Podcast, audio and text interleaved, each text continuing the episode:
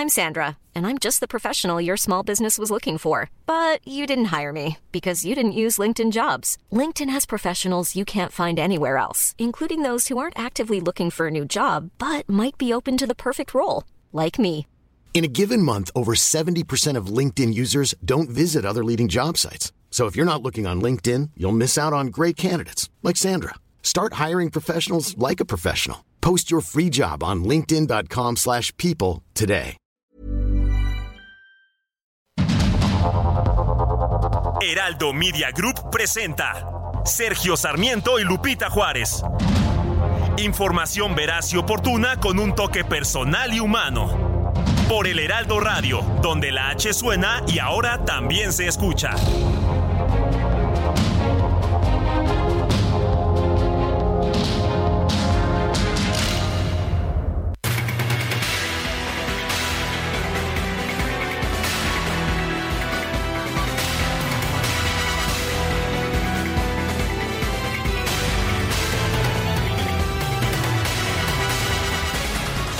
Son las 7 de la mañana con 3 minutos, sí, un poquito más tarde de lo, de lo usual. Aquí estábamos, pero se nos trabó el equipo. Estábamos bailando, di la verdad. Ah, di la bueno, verdad. bueno. Bueno, oye, pero que no nos haga eso el DJ Kike, ¿sabes No, por qué? ¿por qué? Porque si después el rating sale más alto con la musiquita, no. Sí, no, porque la gente es- estaba muy feliz con la música. No, ya algunos amigos del auditorio decían, oigan, ya dejen la música, No. ya dejen la música, sigamos bailando con Sergio y Lupita. Al Pero contrario, bueno, yo recibí aquí. protestas. ¿Ah, sí? ¿Qué pasa con la información?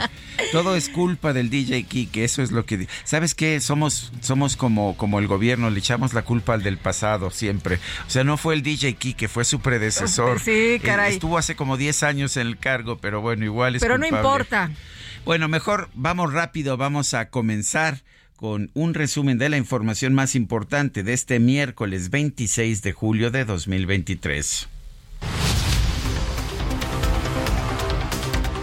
El grupo interdisciplinario de expertos independientes, el GIEI, presentó este martes su sexto y último informe de la investigación sobre la desaparición de los 43 normalistas de Ayotzinapa en Iguala. Carlos Beristain, integrante del GIEI, explicó que no es posible avanzar más en las indagatorias, ya que las autoridades no entregaron toda la información relacionada con los hechos. El GIEI ha llegado a este informe hasta el límite de lo que se ha podido investigar como asistencia técnica. Cuando se ha ido llegando al núcleo duro de esta verdad, se ha tratado de ocultar de nuevo todo por parte de altas instituciones del Estado. Bueno, pues así lo que se ha dicho en torno a esta investigación, Ángela Buitrago llamó a no abandonar a las familias de los jóvenes desaparecidos. Advirtió que la reparación del daño es necesaria para evitar la revictimización y ahora sí la escuchamos. El caso no se cierra porque no siga el GIEI. El Estado y sus instituciones tienen la obligación de investigar, hacer justicia y buscar a los desaparecidos. Quienes hemos trabajado en el caso y con las familias reconocemos su enorme coraje y cómo han hecho que el amor por sus hijos sea ahora también parte de una conciencia en México y en el mundo. Por los derechos humanos, la búsqueda de los desaparecidos. Gracias, papás, mamás y familiares. Bueno, y como parte de las investigaciones tras la muerte de la niña Aitana Betsabe, el IMSS denunció que en 2016 se realizó una compra de 181 elevadores, la cual tuvo irregularidades. Aseguró que el entonces director del instituto, Miquel Arriola, estaba al tanto de estos hechos. Se dio una ampliación indebida para la entrega e instalación de los elevadores. Pasaron de 230 días naturales a 563, más del doble de lo establecido originalmente. De esto da cuenta y resulta muy relevante una carta dirigida al entonces director general del IMSS, Miquel Arreola, por parte de la Asociación Mexicana de Empresas y Escaleras Eléctricas que consta en el expediente. Registró una fuga de gas en el Hospital General de Zona número 36 del IMSS en Coatzacoalcos, Veracruz, lo que provocó que el personal de salud y los pacientes fueran desalojados. Supongo que también es culpa de Miquel Arriola, ¿no? Todo es culpa de Miquel Arriola, que estuvo, ¿cuándo estuvo en el IMSS? Uy, Sí, pues hace ya bastante tiempo, años. ¿no? La Comisión Permanente del Congreso pidió al Consejo de Salubridad General que entregue un informe sobre los objetivos y avances de la política nacional farmacéutica. La bancada de Morena reventó la sesión de la comisión permanente a fin de evitar que se discutiera un punto de acuerdo presentado por la oposición para que el subsecretario de Prevención y Promoción de la Salud, Hugo López Gatel, explique la cancelación de 35 normas oficiales mexicanas relacionadas con este sector. ¿Por qué no quieren que vaya López Gatel a explicar este tema? dice nuestro equipo de producción que Miquel Arriola fue director general del IMSS del 2016, de junio del 2016 a diciembre de 2017. ¿Por qué le echan la culpa? Bueno, porque dicen que una asociación de fabricantes le mandó una carta. Eh, él ha señalado que la compra estuvo totalmente apegada a la ley de adquisiciones y eh, revisada por pues, las auditorías y que pues eso es lo que pasó con, con esa compra y que allá están pues por supuesto las auditorías. Oye, y en todo este tiempo no han sido capaces de revisar la, eh, las compras hasta que hubo este accidente, ¿no? Estaban muy ocupados, me parece. Ya pasaron que ocho años o cuántos eh, y bueno, pues eh, ¿por qué no se revisó antes? Bueno, la senadora del PAN, Kenia López Rabadán, denunció que el subsecretario López Gatel es el principal responsable de las muertes registradas durante la pandemia de COVID-19, así como de la falta de medicamentos. Cuando pensamos en un doctor, pensamos en vida, pensamos en salud. Pero cuando pensamos en Gatel, sabemos que hay muerte, sabemos que hay ineficiencia, sabemos que hay una falta de conocimiento de la realidad en este país. Es por culpa de Gatel que casi un millón de mexicanos perdió la vida en el COVID. Es por culpa de Gatel que hoy no hay medicamentos oncológicos, no hay quimioterapias Por su parte, el diputado de Morena, Francisco Javier Borrego Adame, pidió a la oposición dejar de culpar al presidente López Obrador de las muertes relacionadas con el COVID-19. Decirles aquí a todos los que han hablado del tema de COVID y que le echan la culpa a mi presidente, ojalá que mañana no se caiga el Senado porque el presidente va a tener la culpa. Decirles aquí a la gente que un servidor viene del COVID y no me morí. ¿Por qué? Porque mi Padre Dios es muy grande. No se vale que aquí jueguen con la voluntad de arriba porque su Padre Dios es muy grande. Sí, el presidente también nos habló de los detentes, aunque en realidad lo que servía pues eran otras cosas como las vacunas. Me acuerdo que el presidente dijo que éramos un ejemplo, ¿no? Un modelo para el mundo en el combate al COVID. Y mire usted el número de muertos que hubo precisamente por este pues por este contagio. El presidente de la Cámara de Diputados, Santiago Krill, advirtió a la bancada de Morena que solo dejaría su cargo si se garantiza que el PAN va a mantenerse al frente de la mesa directiva. Muy claro el reto que le hice a Morena. Consigan los votos remuévanme o garanticen que la vicepresidenta panista quede en su calidad de presidenta y esto ya lo he dicho muchas veces, para que se respete el lugar que tiene mi partido. El ex canciller Marcelo Ebrard respondió a las declaraciones de la senadora Xochitl Galvez durante su gira por el estado de Durango. Llamó a la legisladora a ponerle fecha a su debate. Bueno, y la senadora del PAN, Xochitl Galvez, reconoció que una vez que sean nombrados los candidatos a la presidencia de la República, preferiría debatir con el ex canciller Marcelo Ebrard que con los otros aspirantes de Morena. Vamos a escuchar a Xochitl Galvez. ¿Quién sería el mejor para debatir? La verdad es más divertido Ebrard. Me la pasaría mejor con él. Es bastante simpático, es un hombre preparado. La doctora se que aflojarla tantito para que no sea tan seria. Adán Augusto me parece muy mejor. Ojalá no sea él. Y con Monreal lo veo lejos, pero me llevo bien con él. Que me pongan con el que quieran. Estoy lista. Ya le había adelantado a usted que hubo una respuesta de Marcelo Ebrard. Vamos a escuchar. Acaba de decir Xochitl Galvez que prefiere un debate con usted porque usted es más divertido. Pues dijo que no, hace poco. Pero ella lo acaba de confirmar ah, pues este día. La fecha, pues ahí está lo que responde Marcelo Ebrard. Y la Sala Superior del Tribunal Electoral revocó un acuerdo de la unidad técnica de lo contencioso del INE con el cual se desestimó la queja presentada por el diputado de Movimiento Ciudadano Jorge Álvarez Maínez en contra de los aspirantes presidenciales de Morena por presuntos actos anticipados de campaña. Los consejeros del Instituto Nacional Electoral se reunieron este martes con los gobernadores de Campeche, Baja California, Guerrero, Morelos, Oaxaca, Sonora y Michoacán para fortalecer los mecanismos de coordinación y comunicación institucionales de cara al próximo proceso electoral. ¿Solamente con los de Morena? Pues este, sí, ¿verdad?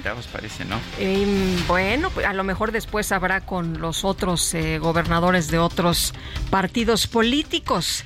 Bueno, en el encuentro, el gobernador de Sonora, Alfonso Durazo, pidió al INE ser menos restrictivo con el presidente López Obrador para que pueda hablar de asuntos coyunturales en sus conferencias de prensa matutinas.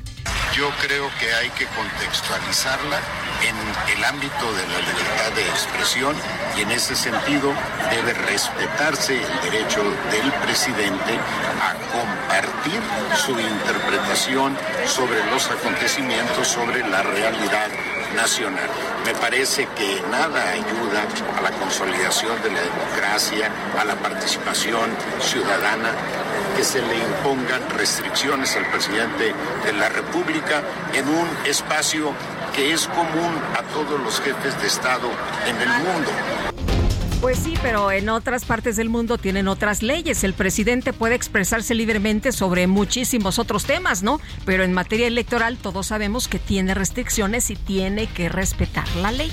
Y fue López Obrador, junto con Pablo Gómez y la bancada de la izquierda, la que, estableció, de hecho, estos, ah, estas restricciones que se suponía que eran para los gobernantes, para los presidentes del PAN y del PRI, no pensaron llegar al poder. El presidente de la Conferencia Nacional de Gobernadores y mandatario de Oaxaca, Salomón Jara, llamó a salvaguardar la autonomía y la independencia de las autoridades electorales.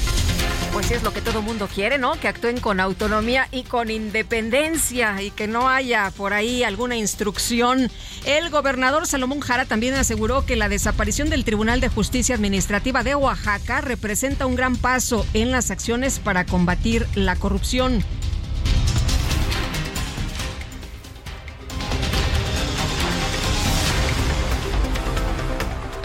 Este, los magistrados, ex magistrados, tienen todo su derecho. Nosotros respetaremos su inconformidad, su molestia, pero nosotros hacemos muy claro lo que hemos dicho sobre ellos. Era un órgano corrupto, un órgano al servicio no del pueblo, no de los recursos del pueblo. Era un órgano al servicio de los empresarios, y a propósito, en la llegada de los gobernadores al INE, ¿qué cree usted? Ya sabe usted que hay prensa en el INE, hay reporteros. Los encerraron bajo llave en un, en un cuarto para que no pudieran grabar la llegada de los gobernadores. Sí, así se hizo. Pues qué barbaridad, ¿no? Eh, Sergio, este, nunca habíamos visto esto. Salieron ahí en el Instituto Nacional Electoral a decir que hay dos puertas, que una podían salir eh, libremente, pero los compañeros dijeron eh, a través de algunos videos que habían sido encerrados con llave. Así es, no se les permitió grabar la llegada de los gobernadores de Morena para ver a los funcionarios del INE. Bueno, y el Congreso de Aguascalientes aprobó en fast track una reforma a la Constitución local para otorgar a la gobernadora Tere Jiménez la facultad de proponer a los magistrados del Supremo Tribunal de Justicia del Estado. Un juez de control vinculó a proceso por el delito de extorsión a Jesús Avid N y Laura N, la pareja que agredió a la maestra Brenda Moreno en Cuautitlán Izcalli, en el Estado de México. En redes sociales se difundieron videos que muestran a la coordinadora de proyecto de operación de la alcaldía Coyoacán, Diana Pérez, golpeando a una mujer durante una trifulca con vecinos de esa demarcación.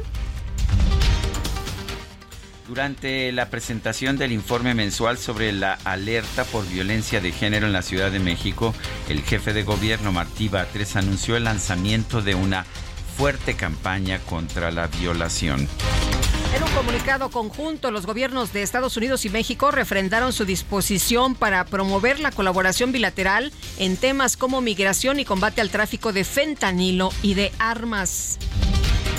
El gobernador de Florida, Ron DeSantis, sufrió un accidente automovilístico mientras viajaba a eventos de su campaña por la candidatura presidencial del Partido Republicano.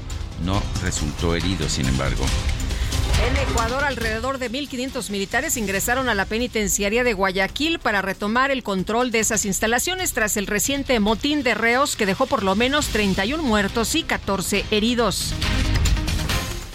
Y en información deportiva, el delantero argentino Lionel Messi anotó dos goles en la victoria del Inter de Miami sobre el Atlanta United. El triunfo fue de un marcador de 4 a 0. Ay, ese Messi, imparable. Oye, y el atacante mexicano Raúl Jiménez fue anunciado como nuevo fichaje del Fulham de Inglaterra para la temporada 2023-2024.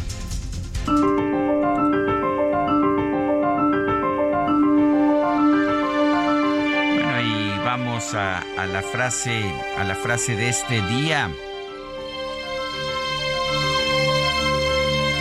Es inaceptable que las víctimas sean consideradas como las culpables de ser victimizadas por su condición social o económica. Alejandro Martí.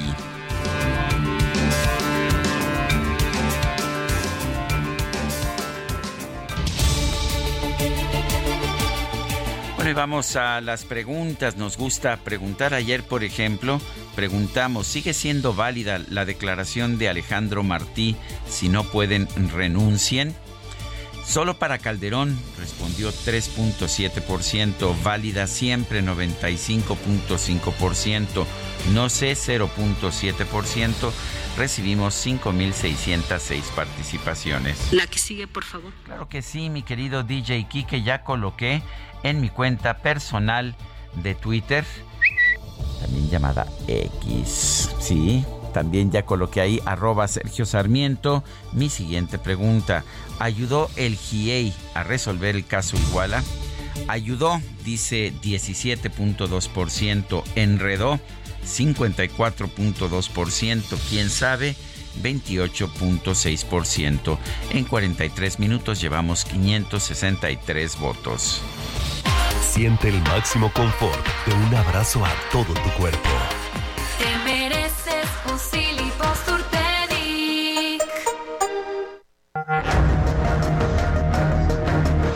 Las destacadas de El Heraldo de México. Y está con nosotros Itzel González con las destacadas. Itzel, ¿cómo te va? Muy buenos días, ya es miércoles. Muy buenos días, Lupita, Sergio, queridos destacalovers. Así es, mitad de semana, miércoles 26 de julio del 2023, por supuesto, que esta mañana con muchísima información con todo lo relevante que se publica en el Heraldo de México, así que comenzamos con las destacadas. En primera plana, termina investigación. GIEI deja Yotzinapa sin resolver. El grupo presentó su sexto y último informe sobre la desaparición de los normalistas, en el que trabajó por ocho años. País, Rosa Isela Rodríguez presume lucha contra tráfico de narcóticos. Representa un golpe de 1.6 billones de pesos contra los grupos criminales, destaca en reunión trilateral. Ciudad de México, línea SOS Mujeres previenen 359 casos de violencia. Destacan reducción de 26% en feminicidios de 2020 a 2023. Estados, caso Kinder de Iscali, pareja se queda en prisión. Fueron vinculados a proceso por el delito de extorsión. Los abuelitos del niño piden su resguardo. Orbe Commander, perro de Biden, azote de agentes en 10 ocasiones, ha mordido a oficiales del servicio secreto. Meta Fórmula 1 exponen pasión e historia. La Secretaría de Turismo abre el Museo México Gran Premio, disponible para fans hasta el 5 de agosto. Y finalmente, en mercados, economía mexicana piden cautela por inflación. Banjico considera posibles presiones inflacionarias. Lupita, Sergio, amigos, hasta aquí las destacadas del Heraldo. Muy feliz miércoles. Igualmente, Itzel, muchas gracias. Buenos días. Son las 7 de la mañana con 22 minutos.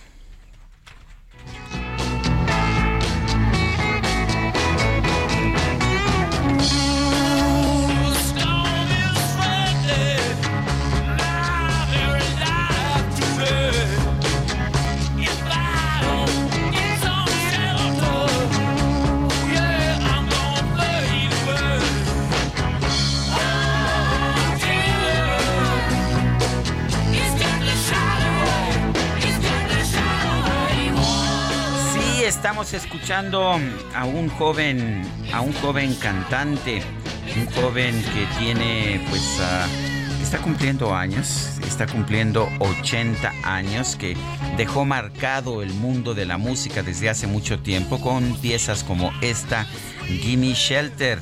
Este joven, a propósito de 80 años, Mick Jagger, eh, tiene una novia que se llama Melanie Hamrick, tiene 36, acaba, bueno, dio a luz en 2016 al octavo hijo de Mick Jagger. ¿Y qué crees, Guadalupe? ¿Qué pasó? Por si tenías algún tipo de aspiración, Sí. Mick Jagger acaba de anunciar que se va a casar, anunció hace unos días que se va a casar con Melanie Hamrick de 36 ¿Cuántos años dices que tiene el hombre? Eh, 80. 80. Está un poquito, este... eh, Oye, yo, yo lo veo con una energía que qué bárbaro, qué cosa. Sigue saltando, sí, lo ves en el escenario y qué, qué- A ver, señor, ¿cuántos años dice que tiene? 80. Hombre, se ve re bien. Mm, Requete bien, dirían aquí en Ah, sí. círculos políticos. Requete bien. Ándale, Claro que sí, ya eso ves, mero. Eso, ya el DJ Kike siempre tiene la cita adecuada para darnos toda la información. Pues estamos, vamos a estar escuchando a Mick Jagger. Hoy cumple 80 años. Y bueno, pues nosotros aquí en el Heraldo Radio nos gusta festejar estos, estas celebraciones. ¿Y ya te invitaron a la fiesta? Todavía no, pero hay chance, ¿no? ¿Ah, sí? Fin de semana. Yo este le- ya le mandé un correo a Sí, Melanie sí para llegamos, ver ¿eh? si este, Sí llegamos. llegamos. Sí, eh, volamos directo a Londres, ¿no? No hay ningún problema. Mick Jagger, aquí en el Heraldo Radio. Regresamos. Nuestro número a propósito para que nos mande mensajes de WhatsApp es el 55 2010 96 47. Nos va a dejar el avión.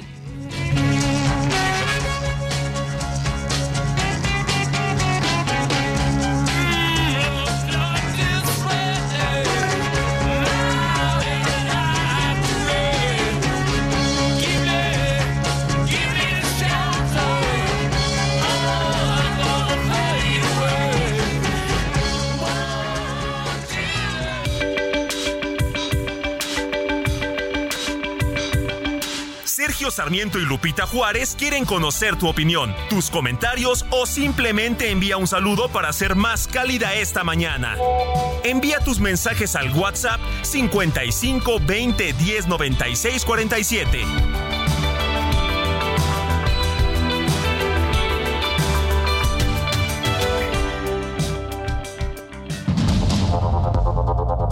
Continuamos con Sergio Sarmiento y Lupita Juárez por el Heraldo Radio.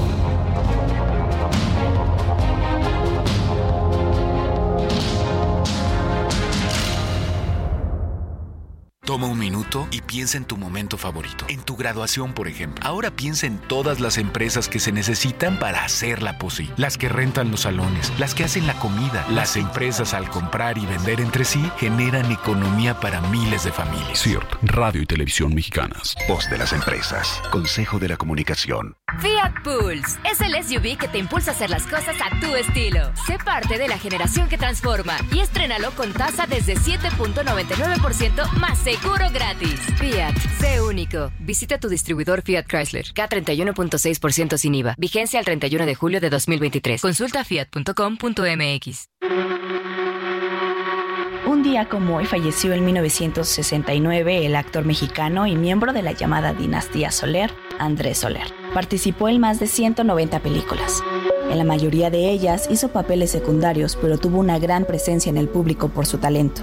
Su primer protagónico fue en Suprema Ley en 1936, pero fue hasta los años 40 donde tuvo un mayor reconocimiento con cintas como Doña Bárbara al lado de María Félix, Bamba y El Gran Calavera. Después, en Los Tres Alegres Compadres, en 1951, con Jorge Negrete y Pedro Armendáriz. Su tiempo lo dividió en trabajar como actor en cine, teatro, radio y otros medios. También fundó la Academia de Arte Dramático de la Asociación Nacional de Actores. Murió a los 70 años a causa de una trombosis cerebral y sus restos están en el Panteón Jardín de la Ciudad de México.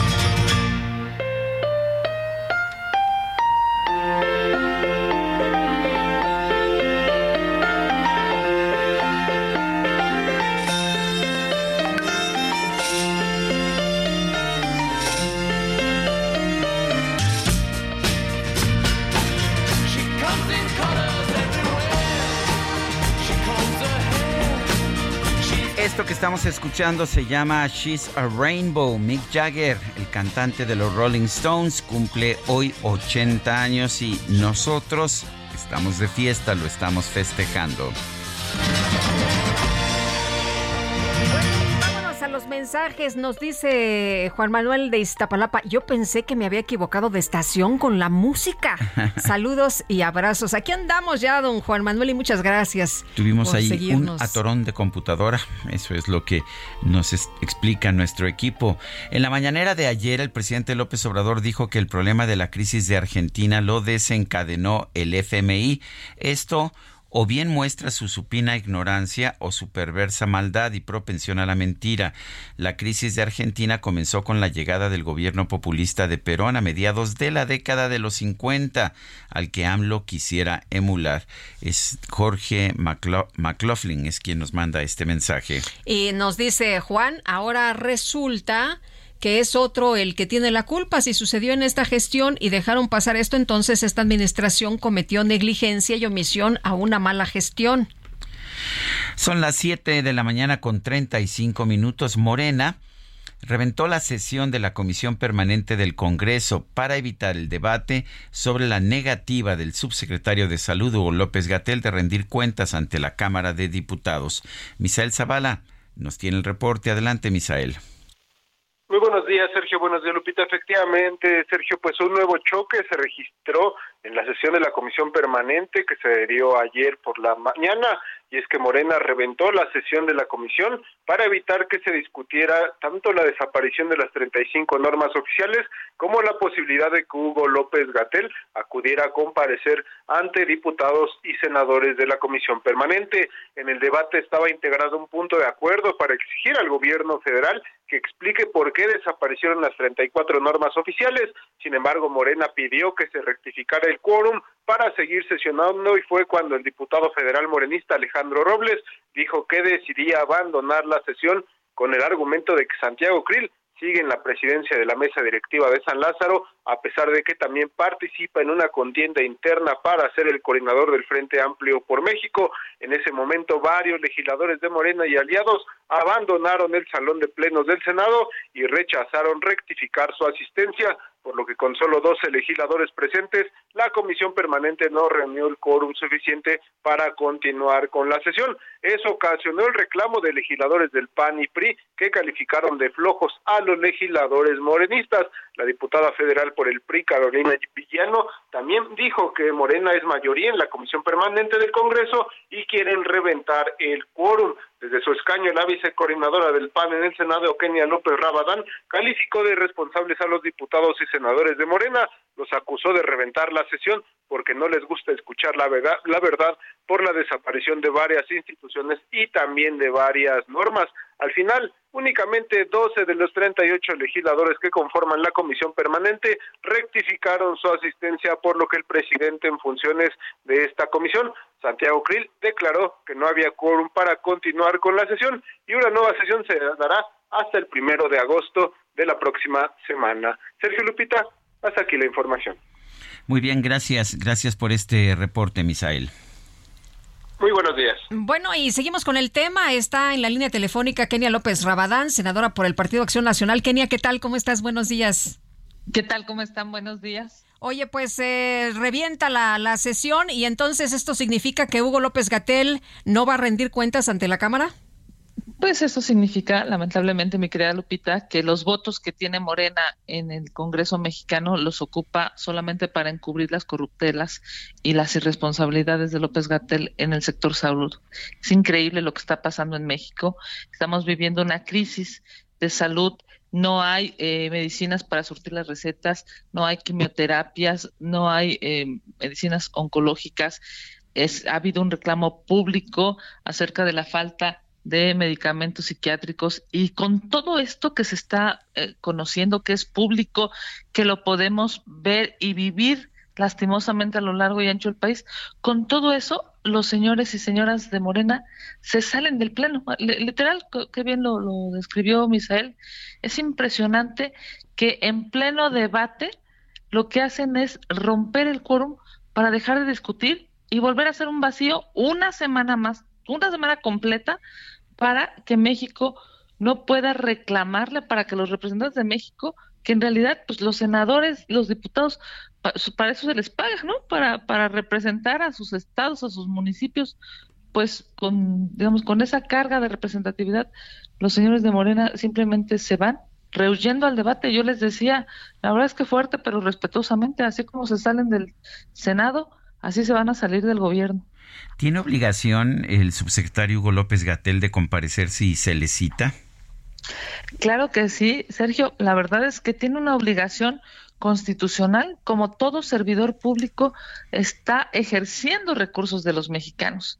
Hoy sabemos que esta crisis de medicamentos se está agravando y se está ampliando, digamos, ¿no? Empezamos eh, con un tipo de medicamentos, hoy está atravesando todo el sistema de salud y claro que tiene que ir a comparecer, no lo hace porque la verdad es que no tiene cara cómo ir a, pues a responder las preguntas, sobre todo de la oposición.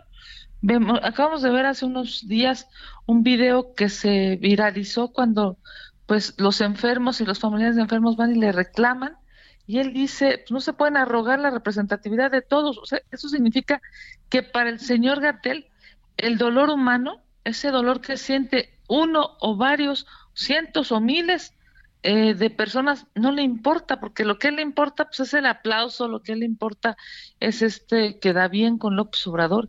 Y la realidad es que va a pasar a la historia como un responsable, porque, a ver, tú sabes que es subsecretario, pero es el responsable de las políticas de salud en este país. Y va a pasar a la historia como el responsable que más muertes ha generado en este gobierno. Eh, Kenia, ¿qué te gustaría exponer? ¿Qué te gustaría preguntarle? ¿Qué, qué cuando lo tengas ahí, qué, le quieres plantear? Pues, mi querida Lupita, sin duda le quiero preguntar lo que le quiere preguntar los mexicanos es por qué no hay medicinas, por qué no se pueden surtir las recetas, por qué hay un colapso de salud en donde están tirando, gastando o robándose el dinero. ¿Por qué a cinco años de esta administración no se han dado cuenta que la compra y la distribución de las medicinas ha sido un error desde que empezó este gobierno? ¿Por qué no tiene la capacidad humana de ser empático? ¿Por qué no se ponen los zapatos de los mexicanos? Hay muchísimas preguntas que México quiere hacerle y por supuesto yo estoy convencida que él debería de entender que lo que hace es usar los recursos de los mexicanos, no solamente, digamos, está ahí para decirle sí, señor, a las necesidades de Palacio Nacional. Lamentablemente no aceptaron que compareciera, lamentablemente lo están protegiendo. Yo te diría, porque además de proteger su ineficiencia, están protegiendo la corrupción que hay en el sector salud. Eh, bueno, algunos diputados eh, eh, de Morena y senadores, algunos legisladores de Morena, están cuestionando el hecho de que Santiago Krill se mantenga en la presidencia de, la, de la Cámara de Diputados. ¿Qué opina sobre el tema? De hecho, dijo que tiene que ser la vicepresidenta panista quien lo reemplace. Cuéntanos de esta situación. Mira, ayer el debate también se dio en torno a eso, porque, a ver, no, no les gusta debatir sobre la inseguridad, sobre los asesinatos, sobre los feminicidios, sobre la crisis de salud, sobre eso que es lo importante, los señores de Morena no quieren debatir, pero sí quieren debatir de politiquería. Obviamente lo dijo muy claro el presidente eh, Santiago Krill, dijo que él se apega a la ética y a la ley. Y la ley no lo obliga a renunciar. ¿Para qué se suben a reclamar que renuncie para tratar de desviar la atención y el debate. La verdad es que nosotros no los dejamos, o sea, no los dejamos que se fueran por la tangente. Regresamos a la discusión de lo que sí obliga a la ley, que es a comparecer, y de lo que sí obliga a la ley a los legisladores es pues a representar al pueblo de México. Claramente Santiago Krill no tiene la obligación de renunciar. ¿Por qué? ¿Porque no son tiempos de precampaña?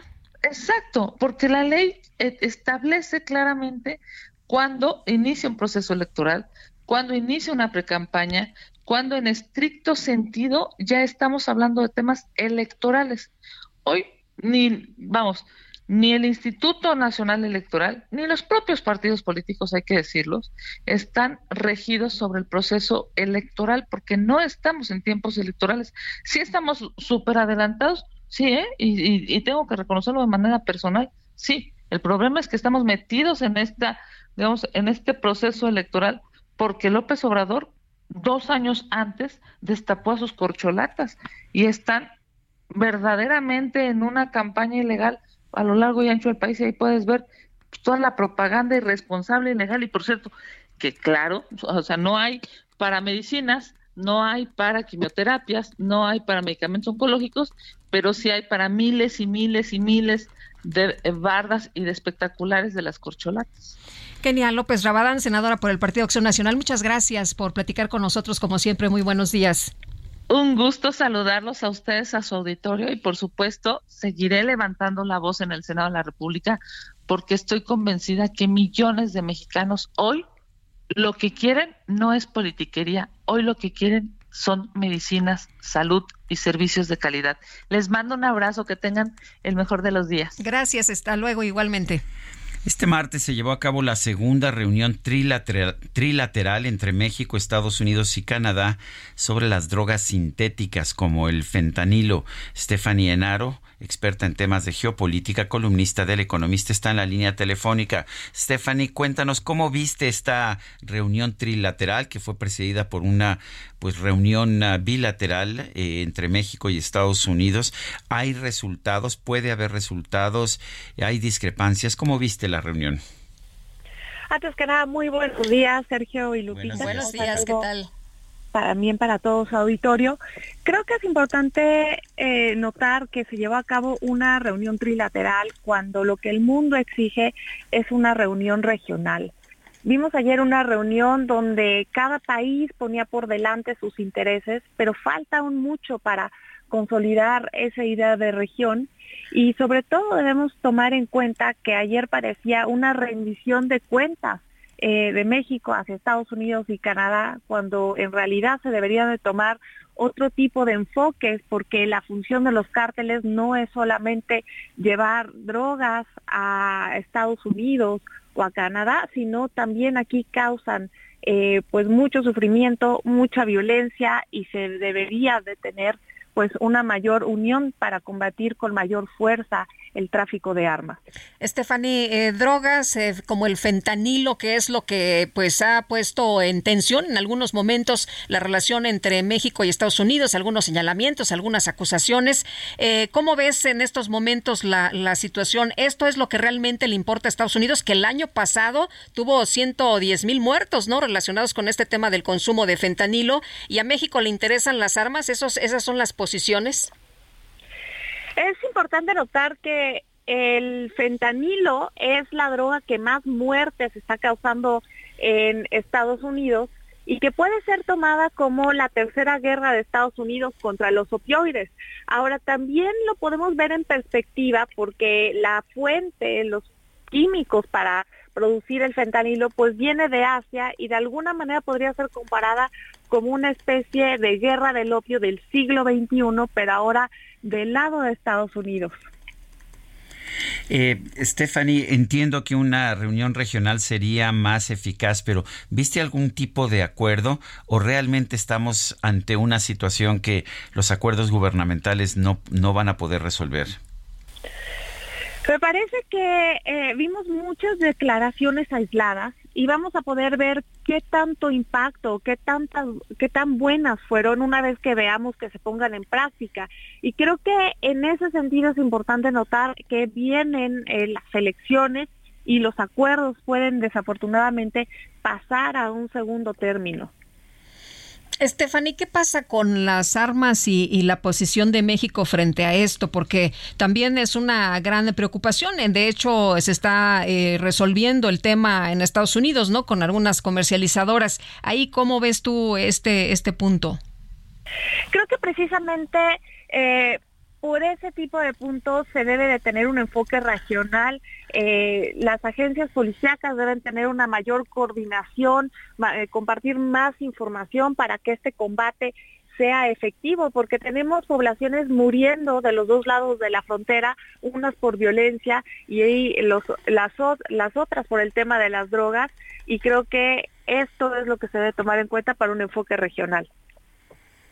Muy bien, yo quiero agradecerte, Stephanie Enaro, experta en temas de geopolítica, columnista del Economista. Gracias por ayudarnos a entender este tema del fentanilo. A ustedes, Sergio Lupita, que tengan excelente día. Igualmente, hasta luego.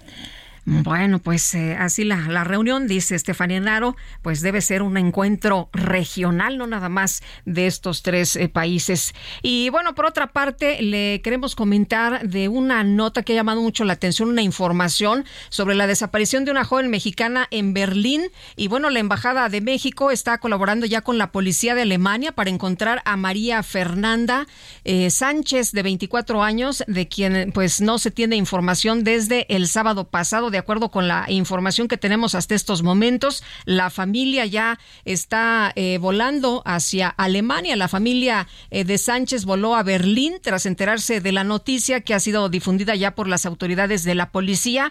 Y esta joven es de Querétaro, se graduó en comunicación por el Tecnológico de Monterrey. Esta eh, pues desaparición ha movilizado a sus amigos más cercanos. A través de las redes sociales nos enteramos del tema. Algunos de los amigos comenzaron a difundir imágenes y contactos de las autoridades pertinentes y bueno, eh, hablan de que por favor, eh, si alguien ha visto o sabe algo de ella, pues les den información que ayude a localizarla. Por lo pronto, pues así está la información. El gobernador de Sonora, Alfonso Durazo, pidió a los consejeros del INE que permitan al presidente López Obrador realizar comentarios electorales bajo el amparo del derecho sacrosanto a la libertad de expresión. Elia Castillo, adelante. Muy buenos días, Sergio Lupita. Los saludo con mucho gusto a ustedes y al auditorio. Así es, los consejeros del Instituto Nacional Electoral sostuvieron un encuentro privado con siete de los 32 mandatarios estatales que integran la Conferencia Nacional de Gobernadores, todos emanados de Morena. Ahí Alfonso Durazo, gobernador de Sonora, pidió a la autoridad electoral ser más flexible y permitir al presidente Andrés Manuel López Obrador realizar comentarios electorales bajo el amparo del sacrosanto derecho, dijo, a la libertad de expresión. Aseguró que no abona a la democracia que le impongan restricciones al titular del Ejecutivo. También pidió que dejen fluir los procesos internos y a los aspirantes de Morena y del Frente Amplio por México. En esta reunión privada realizada en la sede central del INE estuvieron presentes los 11 consejeros encabezados por la consejera presidenta Guadalupe Tadei, el presidente de la CONAGO y gobernador de Oaxaca, Salomón Jara, así como las gobernadoras de Guerrero, Evelyn Salgado, de Quintana Roo, Mara Lezama, de Campeche, Laida Sansores y los gobernadores de Morelos, Cuauhtémoc Blanco, de Michoacán, Alfredo Ramírez Ramírez y de Sonora Alfonso Durazo. Durante este encuentro el Instituto Nacional Electoral fue criticado por las restricciones que impuso a los representantes de medios de comunicación al cerrar con llave el acceso principal de la sala de prensa al vestíbulo del edificio principal y al salón de sesiones del Consejo General del INE donde se realizó este encuentro con gobernadores. Aunque no se trató de un encierro al 100% toda vez que estuvo abierta la salida de emergencia que no es el paso ni la entrada y salida natural que utilizan de los reporteros que cubren la fuente electoral, no hubo acceso justamente al vestíbulo ni al salón de plenos, toda vez que esta salida emergenciada a la parte eh, trasera del edificio principal, en donde no hay acceso justamente a estas dos ubicaciones. Con ello, pues se impidió de alguna manera el acceso de los reporteros hacia los gobernadores. Así también se colocaron vallas metálicas en la explanada del instituto para impedir justamente el acercamiento con los mandatarios estatales, aunque el Instituto Nacional Electoral a través de un comunicado rechazó que se haya restringido el trabajo de los medios de comunicación y aseguró que esta logística es la que se utiliza cotidianamente en los últimos tiempos. No ha habido antecedente justamente de que se haga esta restricción para impedir que los reporteros se acerquen justamente a los invitados. En entrevista al término de esta reunión, que duró poco más de una hora, Alfonso Durazo fue cuestionado sobre el planteamiento que hizo durante esta reunión respecto a que la autoridad electoral sea más flexible con las medidas cautelares tanto para el titular del Ejecutivo como para las corcholatas y también para los aspirantes a encabezar el Frente Amplio por México. Escuchemos parte de lo que comentó al respecto parece que nada ayuda a la consolidación de la democracia, a la participación ciudadana, que se le impongan restricciones al presidente de la República en un espacio que es común a todos los jefes de Estado en el mundo.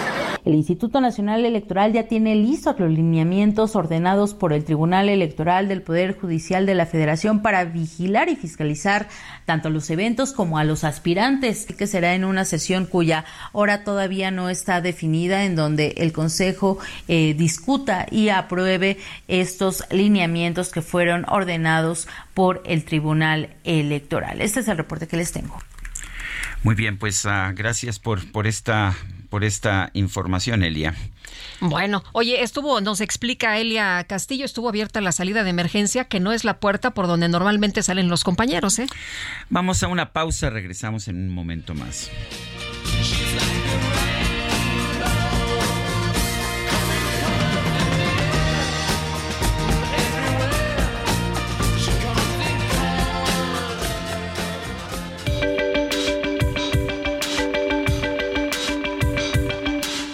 Sarmiento y Lupita Juárez quieren conocer tu opinión, tus comentarios o simplemente envía un saludo para ser más cálida esta mañana.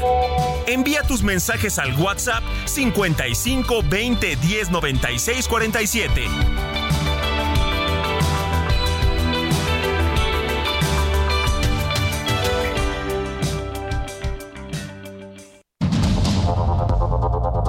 Continuamos con Sergio Sarmiento y Lupita Juárez por el Heraldo Radio.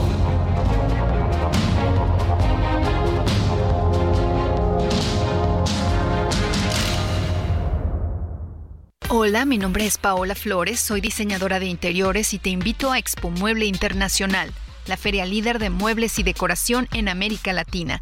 La cita es del 16 al 19 de agosto en Expo Guadalajara y con más de 400 expositores encontrarás la mejor calidad y diseño en todo tipo de mobiliario, mueble residencial, exteriores, infantil, de madera, tapizados, todo. El evento no tiene costo, regístrate en expomuebleinternacional.com.mx.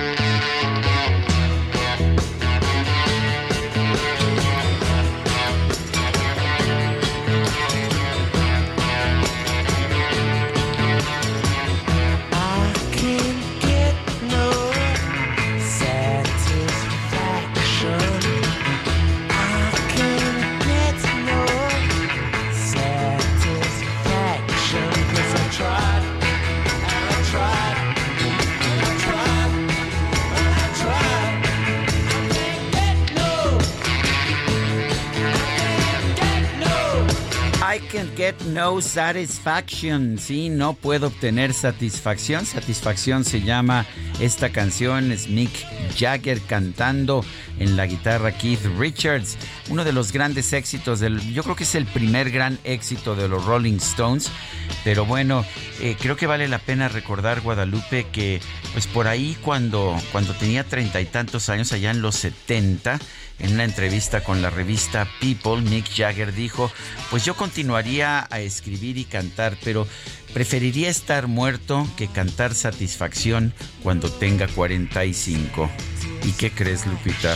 Sigue cantando Satisfaction. Sí, 35 años después sigue cantando. Muy bien, lo, cual me da, la verdad. A mí también me da mucho gusto. Qué bueno. Ojalá tuviéramos la misma energía, ¿no? Este que tiene él a los 80. Habla por ti, mi querida Guadalupe. Tú ya estás viejita. ¿Qué tal, eh? ¿Qué tal? No, bueno, bueno. Ya estoy chocheando también. Sí, sí, sí, ya, hombre. Oye, y bueno, vámonos, vámonos a los mensajes. Dice una persona de nuestro auditorio. Hola amigos, buen día. Si alguno de vosotros entendéis por qué fueron acusados de extorsión a los padres golpeadores de la maestra, ¿me lo podríais explicar, please, Fernando Nava? Bueno, de acuerdo con la información que tenemos, hasta el momento los abogados aseguran que no saben sobre esta acusación y quién la presentó. Bueno, dice otra persona, un favor, uh, un favor, ¿me pueden explicar, me puedes explicar eh, cómo perjudica el que en Oaxaca quiten el poder judicial? Porque hasta ahorita estoy en shock, no puedo creer semejante cosa. Reciban muchas bendiciones. Atentamente, Elizabeth de Ixtapaluca. No es que estén quitando el poder judicial, quitaron a los magistrados del Tribunal Administrativo, el Tribunal Superior Administrativo de Justicia, y lo reemplazaron con eh, magistrados designados directamente por el gobernador Salomón Jara y además que son incondicionales del gobernador Salomón Jara. Eh, ¿Por qué perjudica esto? El Tribunal Administrativo eh, el Tribunal de Justicia Administrativa tiene como función precisamente evitar los abusos del gobierno del Estado y pues ahora... Juez y parte. Ahora va a ser juez y parte, efectivamente. Bueno. Pues vámonos al clima, ¿no? Vámonos al clima. Bueno, rápidamente Antonio de Harvard nos dice excelente miércoles y a celebrar el cumpleaños de Mick Jagger, excelente música. Ocho con cuatro minutos y pues sí, vamos al clima. El pronóstico del tiempo con Sergio Sarmiento y Lupita Juárez.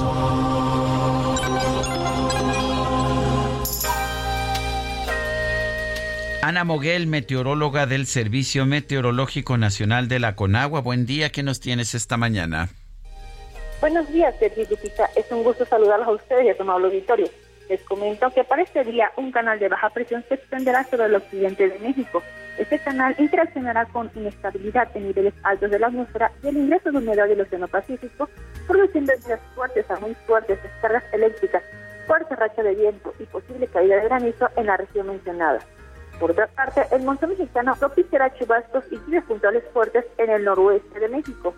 Otro canal de baja presión en el sureste de la República Mexicana, aunado al ingreso de humedad del Océano Pacífico, el Golfo de México y Mar Caribe, ocasionará chubascos y lluvias fuertes en el oriente, centro, sur y sureste mexicano. Se comenta también que la onda tropical número 16, perdón, se desplazará al suroeste de las costas de Colima y Jalisco, estando de afectar gradualmente al territorio nacional.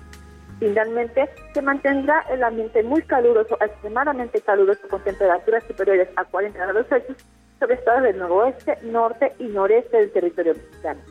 En cuanto al Valle de México, ahorita tenemos cielo medio nublado con un ambiente templado. Durante la tarde esperaríamos cielo nublado con lluvias e intervalos de chubascos acompañados de descargas eléctricas y posible caída de granizo en zonas de la Ciudad de México y el Estado de México. En cuanto a la temperatura, la máxima para la Ciudad de México se espera que sea de 24 a 26 grados Celsius y la máxima para la ciudad de Toluca de 21 a 23 grados Celsius. Este es mi reporte, reto con ustedes. Ana Moguel, muchas gracias. Gracias. Químico Guerra, vamos a escucharlo. El Químico Guerra, con Sergio Sarmiento y Lupita Juárez. ¿De qué nos platicas esta mañana? Muy buenos días. Sergio Lupita, es verdaderamente impresionante, apabullante lo que está sucediendo ahorita en el mundo, digamos, de la investigación hacia las energías limpias, por todo este impulso que se le está dando. Estamos verdaderamente ante una eh, verdadera pues revolución, es un cambio, ¿no? Un cambio total de paradigmas. Les hablaba yo el día de ayer de cómo se puede eh, cosechar el agua del aire, ya no cosechar el agua de lluvia, ¿verdad? Que conocemos hace sino el agua del aire, se los platicaba yo ayer. Bueno, pues, ¿qué les parecería esto que acabo de leer ahorita en Nature? Cosechar hidrógeno de la luz solar. ¿Cómo producir hidrógeno cada vez más eficiente y más barato? Pues es una, es una de las metas ¿no? que tienen muchos grupos de investigadores en el mundo. Pues ahora, investigadores de la Universidad de Rice en los Estados Unidos, liderados por la doctora Aditya Mohait, que es, ella es jefa del laboratorio de ingeniería biomolecular ahí en Rice, acaban de publicar en Nature, en la parte que se llama Nature Communications, el diseño de un aparato que combina semiconductores de aluro de perovskita les he hablado de la perosquita recientemente, a la gente le suena complicadísimo, etcétera. Se llama perosquita porque el que la descubrió se pedía Perovsk y no es otra cosa que un trióxido de calcio y titanio.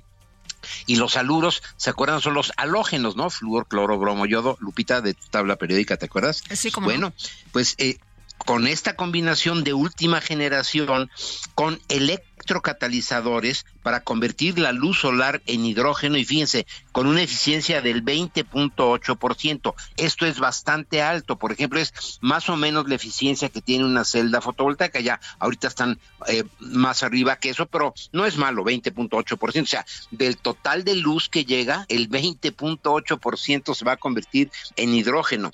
Esta, imagínense, de la luz producir hidrógeno. Esta nueva tecnología es un paso hacia adelante significativo para la energía limpia, Sergio Lupita, y podría ser una plataforma para una gran cantidad de reacciones químicas, por ejemplo, que usen la electricidad cosechada de la luz para convertir biomasa en combustibles limpios, una verdadera revolución para el futuro energético.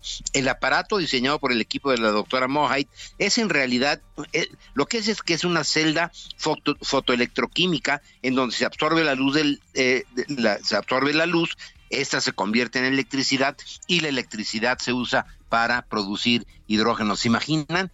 Eh, poder producir hidrógeno, que es un combustible totalmente limpio, a través de la luz que estamos recibiendo pues la mitad del día, ¿no? En, en, la Tierra. Es un avance significativo y esto nos demuestra, como decía yo al principio, Sergio Lupita, esta, eh, eh, esta megatendencia hacia la electrificación, hacia la descarbonización, etcétera, que hace todavía unos meses nos sonaba como que pues sí, ¿verdad? Y por ahí están haciendo algunas loqueras eh, los ambientalistas, ¿no? Pues no, está convirtiéndose en una realidad tangible y esto está cambiando todo lo que va a ser la ecuación energética en los próximos años. Estoy seguro, eh, Lupita, Sergio, que para el 2050 no estamos tan lejos, ¿no? Eh, vamos a tener una tierra, una sociedad humana totalmente diferente. Vienen grandes, grandes cambios, Sergio Lupita. Muy bien, pues interesante lo que nos dices, químico, todo lo que va a transformarse este mundo. Muchas gracias, buenos días. Buenos días, Lupita. Buenos, días, Sergio. Bueno, rápidamente, de última hora, Kevin Spacey, el actor estadounidense, ha sido declarado inocente de delitos sexuales eh, supuestamente cometidos contra cuatro hombres en Inglaterra. Se le ha exonerado de estas acusaciones. Son las ocho de la mañana con diez minutos. Y... y vamos con Israel Lorenzana. Israel, ¿cómo te va? Muy buenos días. Lupita, muchísimas gracias, Sergio. Un gusto saludarles esta mañana. Bueno, pues hay malas noticias. Hay una larga fila de vehículos de aproximadamente 5 kilómetros a través de la autopista México-Pachuca, esto con dirección a Indios Verdes. Y es que a la altura de San Juanico, en Tlanepantla, se registró la volcadora de un camión que transportaba más de 20 toneladas de costales de cal, los que quedaron regados en carriles centrales. Y bueno, pues esto ocurrió alrededor de las 5 de la mañana. Todavía están trabajando para poder traspalear los costales a las grúas que han llegado hasta este punto. Así que bueno, pues hay que recordar recomendar a nuestros amigos automovilistas que vienen de la zona de Coacalco, Ecatepec, pues utilizar la avenida central Carlos Juan González o la R1 o también la vía Morelos para seguir su marcha con dirección hacia la zona de Centenario y finalmente llegar a Martín Carrera. Sergio Lupita, una persona lesionada tras este accidente fue valorada y trasladada y bueno, pues muchos contratiempos en materia vehicular. Esto les reitero sobre la México Pachuca en la zona de San Juanico en Tlanepantla, Estado de México. La información que yo les tengo. Gracias, Israel. Hasta luego. El Tribunal Electoral del Poder Judicial de la Federación ordenó al INE indagar a fondo las actividades de los aspirantes presidenciales de Morena para descartar actos anticipados de precampaña y de campaña. Misael Zavala, adelante. Muy buenos días, Sergio. Buenos días, Lupita. Efectivamente, pues en una sesión privada, la mayoría de los magistrados votaron a favor de revocar un acuerdo de la Unidad Técnica de lo Contencioso del Instituto Nacional Electoral, que ya había desechado medidas cautelares contra Claudia Sheinbaum, Adán Augusto, Marcelo Ebrard, Ricardo Monreal, Manuel Velasco y también Gerardo Fernández Noroña por no eh, pues por no realizaron actos anticipados de pre-campaña y campaña al amparo del proceso de la elección de la coordinación de los comités de la defensa de la cuarta transformación. Eso debido a una demanda de Jorge Álvarez Maínez, coordinador de Movimiento Ciudadano en la Cámara de Diputados, en contra de diversos eventos en los que participaron las llamadas corcholatas. Sin embargo, la Sala Superior revocó este acuerdo para el efecto de que la Comisión de Quejas del INE se pronuncie y, e investigue a fondo sobre estas medidas cautelares, es decir, para que analice los eventos denunciados y se pronuncie respecto a si existen o no actos anticipados de los aspirantes de Morena a la presidencia de la República, en este caso también pues a la coordinación nacional de la defensa de la transformación. ¿Qué es lo que tiene que hacer el INE en estos momentos? Pues indagar los eventos y los actos que realizan tanto asambleas como reuniones privadas, que realizan las llamadas corcholatas en todo el país y que indague si hablan o no en temas electorales y pues también si hay o no actos anticipados de pre-campaña y campaña en los próximos días. Sergio Lupita, hasta aquí la información. Misael Zavala, muchas gracias. Buen día. Bueno, y aquí con nosotros en la cabina está Santiago Taboada, alcalde de Benito Juárez, a quien saludamos como siempre con mucho gusto. Bienvenido, Santiago, ¿cómo estás? Lupita, muy buenos días. Sergio, muchas gracias por la invitación, por, por ya estar por fin aquí en cabina. Nos da gusto verte en vivo y en directo. Así es. Oye, pues eh, cuéntanos, eh, ya se pusieron de acuerdo los titulares de las alcaldías, eh, saben que si no van unidos, este, pues a lo mejor no la hacen, ¿no? Rumbo al 2024 aquí en la Ciudad de México. Estoy convencido primero que la lógica de lo que se ha venido construyendo desde hace muchos años, que es este frente, ahora va por México, ya lleva, insisto, o, ya pasamos, ¿no?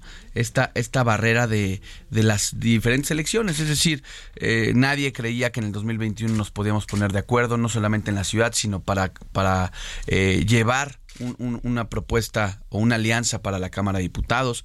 Se logró, se lograron ir en las elecciones en el 2022, también en el 2023. Es decir, me parece que, que no o que nunca ha estado eh, en ese sentido en duda no esta coalición que ha sido exitosa, una coalición que es competitiva, una coalición que se está poniendo de acuerdo para llevar un, candidato, una candidata presidencial y también llevar nueve, nueve estados de la República, ¿no? Eh, nueve gobernaturas, senados, eh, la renovación del Congreso.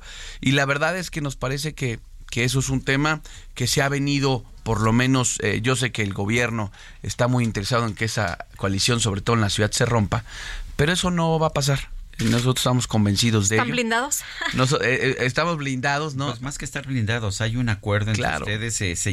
o sea, los políticos siempre tienen diferencias y en las diferencias han encontrado puntos para pues respetarse. Son, sin duda, mira, eh, lo, lo, que te decía, el 21 fue un gran ejercicio. El 21 en la ciudad.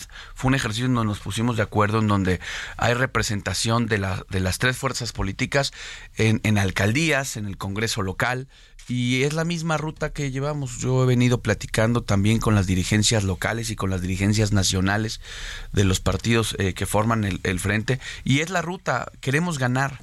Eh, y sabemos que el triunfo está precisamente eh, en ir juntos, en, en convocar también a la ciudadanía porque no solamente es un tema de partidos. Este, y en eso y en eso estamos también trabajando con el Frente Cívico, ¿no? Este, para para ir en esa ruta. Santiago, ¿están eh, ustedes preparados para todo lo que se viene? hemos visto algunos señalamientos, hemos visto esto del cártel inmobiliario, hemos visto que cuando alguien levanta la mano, pues hay algún tipo de denuncia, de investigación. Pues mira, eh, en mi caso yo llevo eh, un año aguantando, ¿no? Desde que eh, hice pública algo que me parece que en cualquier estado medianamente democrático pues no tendría que tener alguna repercusión. Desde que hice pública mi aspiración, pues ha venido una, una ola de, de, señalamientos, de persecución, inclusive lo he comprobado. Hay algo que ha pasado. Ellos no han podido comprobar una sola cosa de la que me han imputado.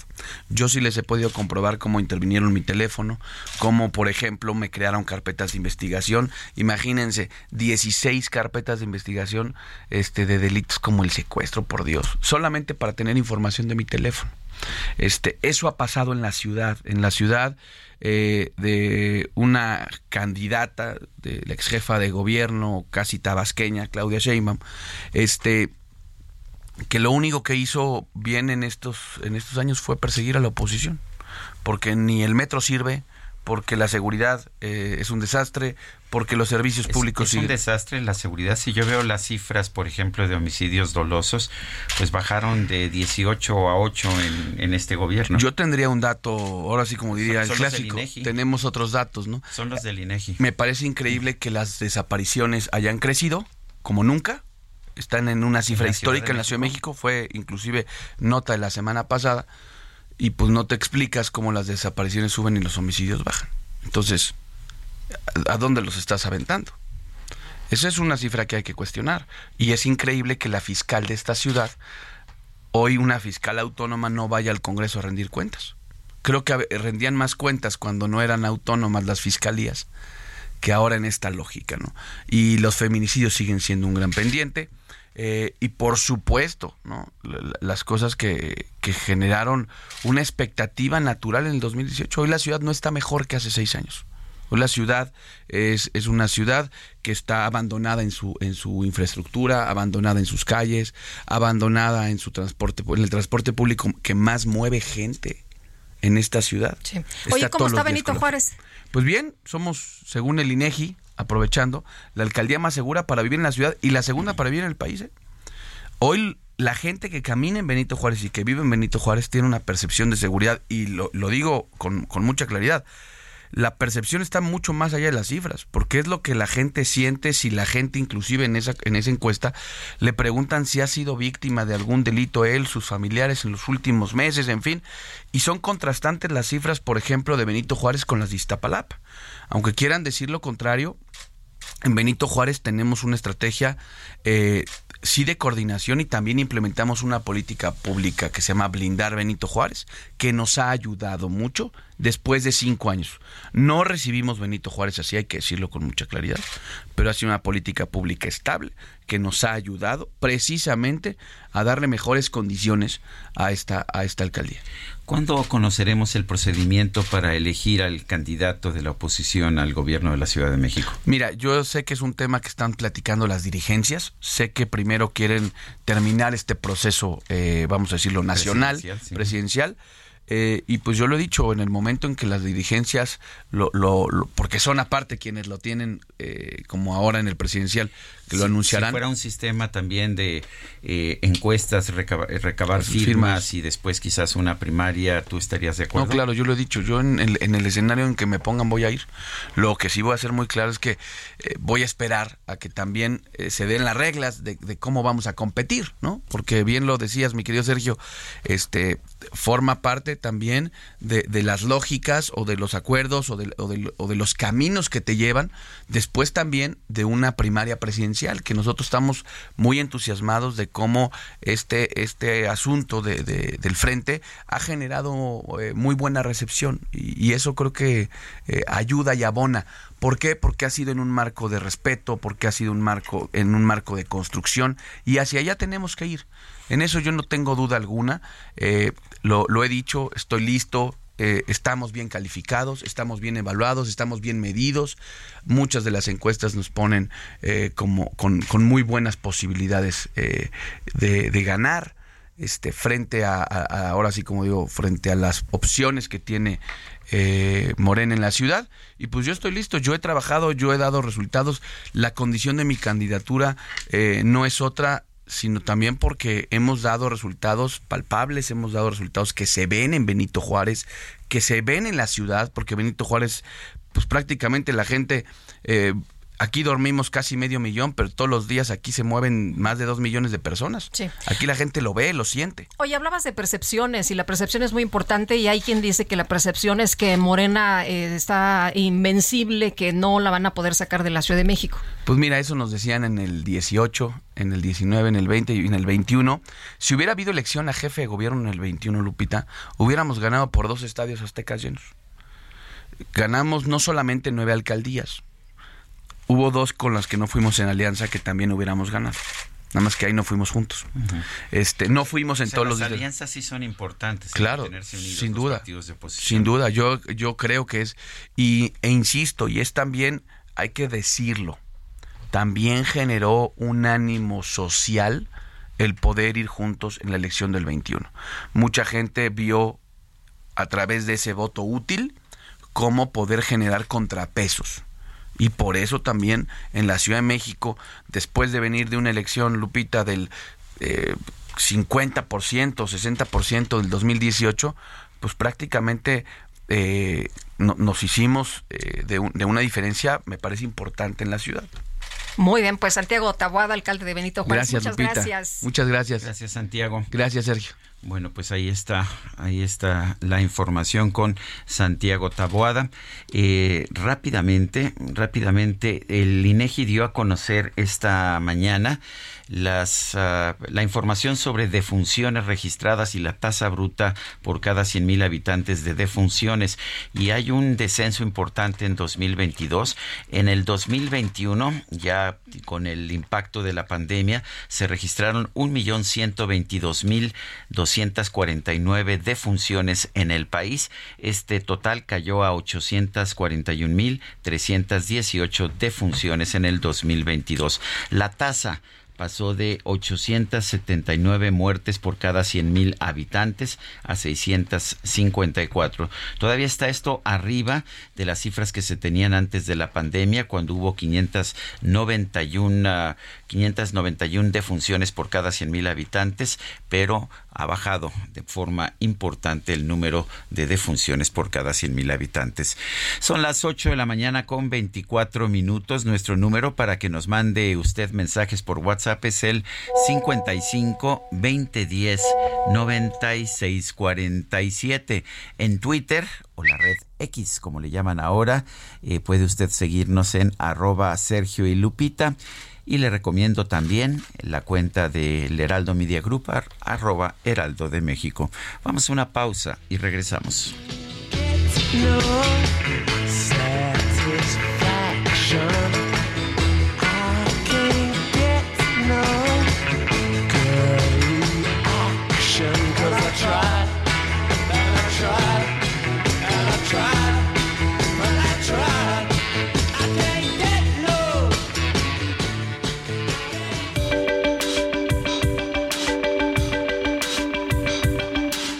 Sergio Sarmiento y Lupita Juárez quieren conocer tu opinión, tus comentarios o simplemente envía un saludo para hacer más cálida esta mañana.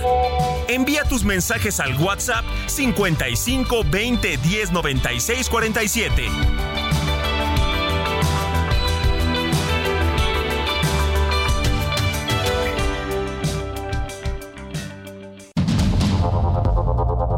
Continuamos con Sergio Sarmiento y Lupita Juárez por el Heraldo Radio.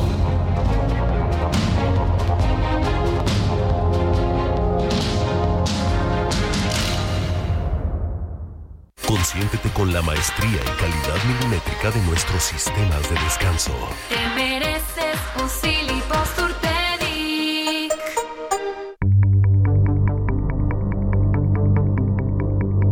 Jaque Mate con Sergio Sarmiento.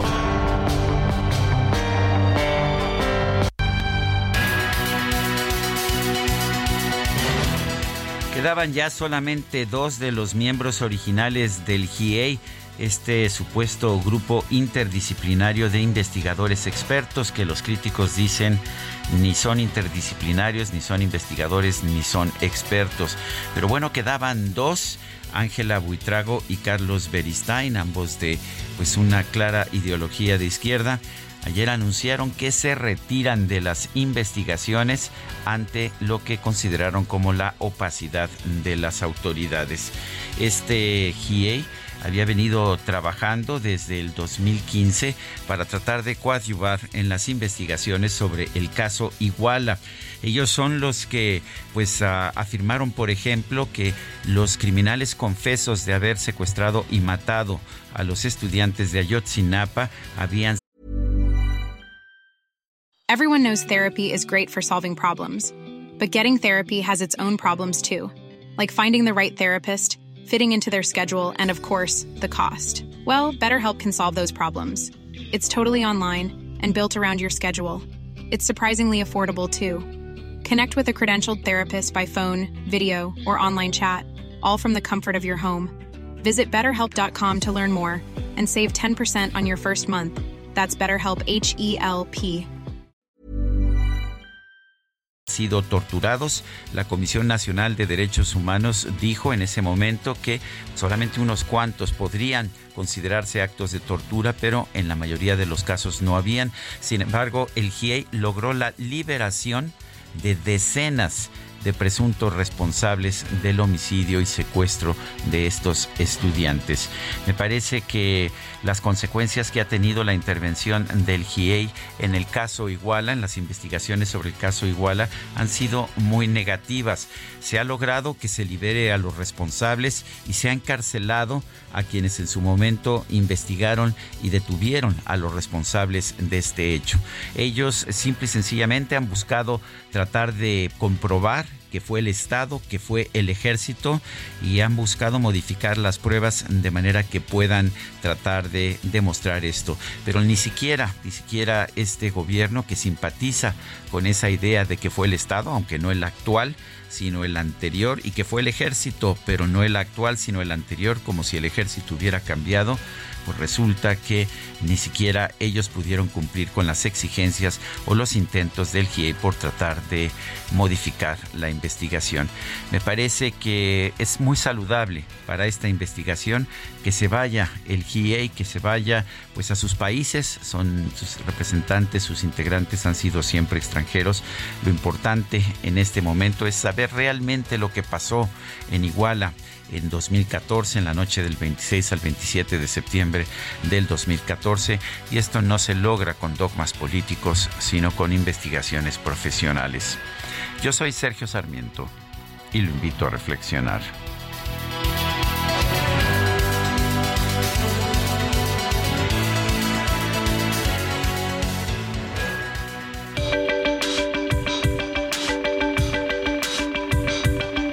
Sergio Sarmiento, tu opinión es importante. Escríbele a Twitter en arroba Sergio Sarmiento.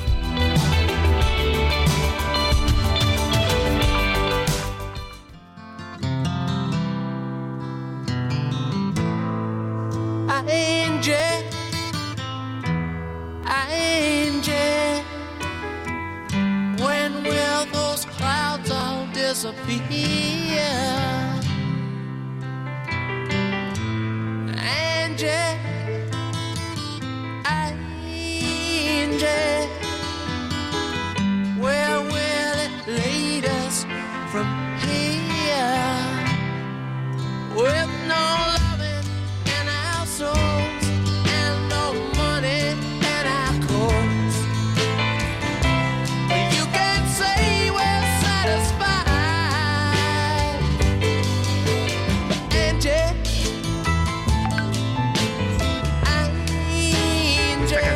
Llama Angie, es una canción de 1973 del grupo Los Rolling Stones. Fue escrita, por supuesto, por Mick Jagger y por el guitarrista Keith Richards. La, la balada fue grabada originalmente en 1972, bueno, y se convirtió en uno de los grandes éxitos de los grandes éxitos de los Rolling Stones. Eh, lo interesante es que a los Rolling Stones los recordamos más bien como un grupo de hard rock y sin embargo aquí lo que, eh, lo que vemos en esta canción es realmente una balada de amor que en la voz rasposa de Mick Jagger suena muy bien. O por lo menos eso pienso yo, Lupita. A mí me encanta, creo que esta es una de las que más me gustan. Eh, es interesante notar que Keith Richards, en lugar de tocar la guitarra eléctrica, toca en esta, en este, en esta canción la guitarra acústica. Bueno, y en los mensajes, Gilberto Delgado desde Monterrey nos dice, siempre que escucho un político como el alcalde de Benito Juárez, nos damos cuenta que tenemos los mejores servidores públicos del mundo y no nos damos cuenta. Bueno, dice, dice otra persona en la desgracia de los 43, el ejército estuvo impedido de intervenir por ser un asunto de seguridad estatal y municipal. Y así fue el problema, lo atendieron la policía estatal y municipal. Imagínense, imagínense, hubiera intervenido. Imagínense y hubiera intervenido. Eso es lo que dice el radioescucha que se firma Andrés.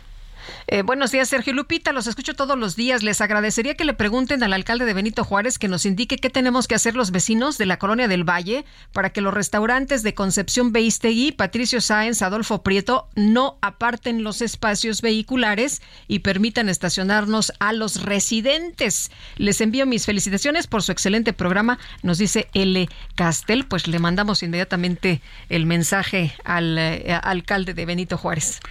Son las 8 de la mañana con 37 minutos. Ayer se presentó el sexto informe, es el último presuntamente del GIEI, el Grupo Interdisciplinario de Expertos Independientes, el GIEI. Esto sobre las investigaciones del caso Iguala y la desaparición de los 43 normalistas de Ayotzinapa.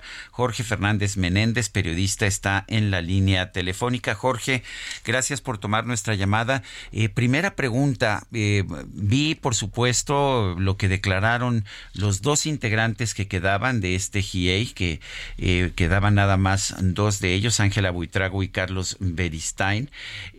hablaron de un sexto informe, no lo he podido yo encontrar, no sé si tuviste oportunidad de encontrarlo y de revisarlo o si pues nos estamos basando nada más en las declaraciones de estos dos personajes. Eh, buenos días, Sergio, Lupita. Es un Hola, placer Jorge, estar con ¿cómo ustedes. estás? Hola, ¿qué tal? Mira, no, no el, doc- el documento completo no lo he podido leer, no lo he encontrado. eh, lo que tengo son las, las crónicas. Sí, y yo llevo horas se presentado. Supuestamente se deben hacer públicos, ¿no? Pero yo no no está en la página, no está en el portal del GIEI, no está eh, no se presentó en tampoco este no lo presentó tampoco el gobierno de la República, ¿no? No se presentó físicamente tampoco en, el evento de, de ayer, pero simplemente con lo que estamos leyendo yo no veo eh, nada nuevo más allá de una serie de declaraciones muy rimbombantes, que, pero que res- a mí me resultan inverosímiles. A ver, eh, según este último informe, participó el gobierno, no el gobierno, el Estado mexicano prácticamente en pleno. Participó el secretario de Gobernación, participó el secretario de la Defensa, participó el Ejército, la Marina, participó la Policía Federal, la Procuraduría General de la República, las policías estatales y municipales. Y uno, uno se pregunta si en una conspiración de tal nivel donde participan tantos funcionarios y tantos eh, niveles de gobierno tan dispares, incluso de diferentes partidos, uno se pregunta entonces ¿Cuál, cuál era el riesgo tan terrible? Era el Estado Islámico que estaba invadiendo Iguala. No eran 43 jóvenes, de los cuales 40 eran de primer ingreso, y, y no no le veo sentido a, a lo que ocurrió. En el momento que, que se daban esos hechos, habían igual a por lo menos otros 10 grupos del narcotráfico del mismo nivel eh, y algunos de ellos de mayor nivel que eh, Guerreros Unidos o los Rojos. Las movilizaciones de los chavos de, de Ayotzinapa eran cotidianas, de todos los días. Eh, había grupos, cuatro grupos armados, había numerosos grupos de autodefensa que están en un pie, con un pie en el crimen organizado y con otro en la política. Y todos ellos eh, eh, siguen existiendo hasta el día de hoy. ¿Cuál era el objetivo de una conspiración de ese nivel para aniquilar a los jóvenes de Ayotzinapa. Eso no lo explica nunca el informe, ni tampoco explica cómo se da esa conspiración. ¿Por qué dice, por ejemplo, eh, las torturas que ejecutó en la Marina fueron fundamentales para las confesiones de los criminales? bueno, quién torturó a quién, dónde fue la tortura, dónde, cuáles son las pruebas documentales. Todo se basa en testimonios de eh, sicarios que estuvieron, que participaron en el, la desaparición y el asesinato de los jóvenes y que a cambio de su libertad, cinco o seis años después, se convirtieron en testigos protegidos. Me parece que no tiene ninguna verosimilitud y en el caso del GEI es peor aún porque utilizan una serie de versiones o rumores o cosas que les dijeron y los presentan como pruebas. Jorge, si no hubiera participado el GIEI, ¿tendríamos a los responsables en la cárcel? Mira, yo creo que es un problema no solamente del GIEI. El GIEI ahora, se, desde hace unos meses, han tenido diferencias el, el grupo interdisciplinario con la Fiscalía y con el subsecretario Encinas, pero la tendencia de los tres ha sido, eh, durante este sexenio, ha sido la misma, descartar la investigación que había hecho la Procuraduría General de la República en su momento e insistir en el crimen de Estado. A mí me recuerda lo que pasó con Pablo Chapa Besanilla en las investigaciones del caso Posadas, Colosio, Ruiz Macier, que primero estableció quién debería ser el culpable y después trató de encontrar pruebas para eh, darle cuerpo a esa acusación. Y eso es lo que está ocurriendo aquí.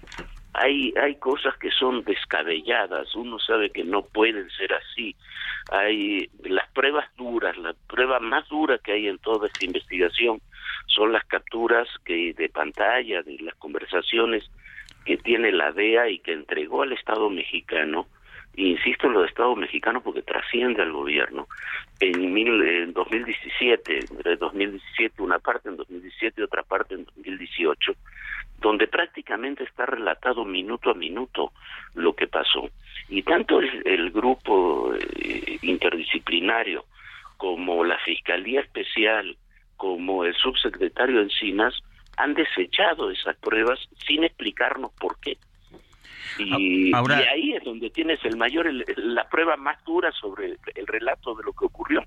Eh, lo curioso del caso es que se desechan en lo que involucran a los criminales de Guerreros Unidos, pero, pero no en el caso de los militares, cuando se menciona que un militar recibía dinero eh, con, sin más prueba que esa, ahí sí está en, en la cárcel el militar.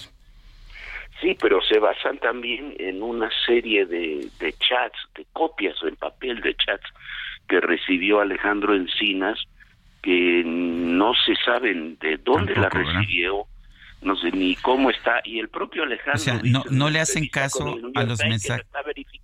No, no le hacen caso a los mensajes de BlackBerry que sabemos que sí, que sí están verificados, pero sí a estas copias eh, impresas de Alejandro Encinas que además no corresponden con la época en que supuestamente se mandaron.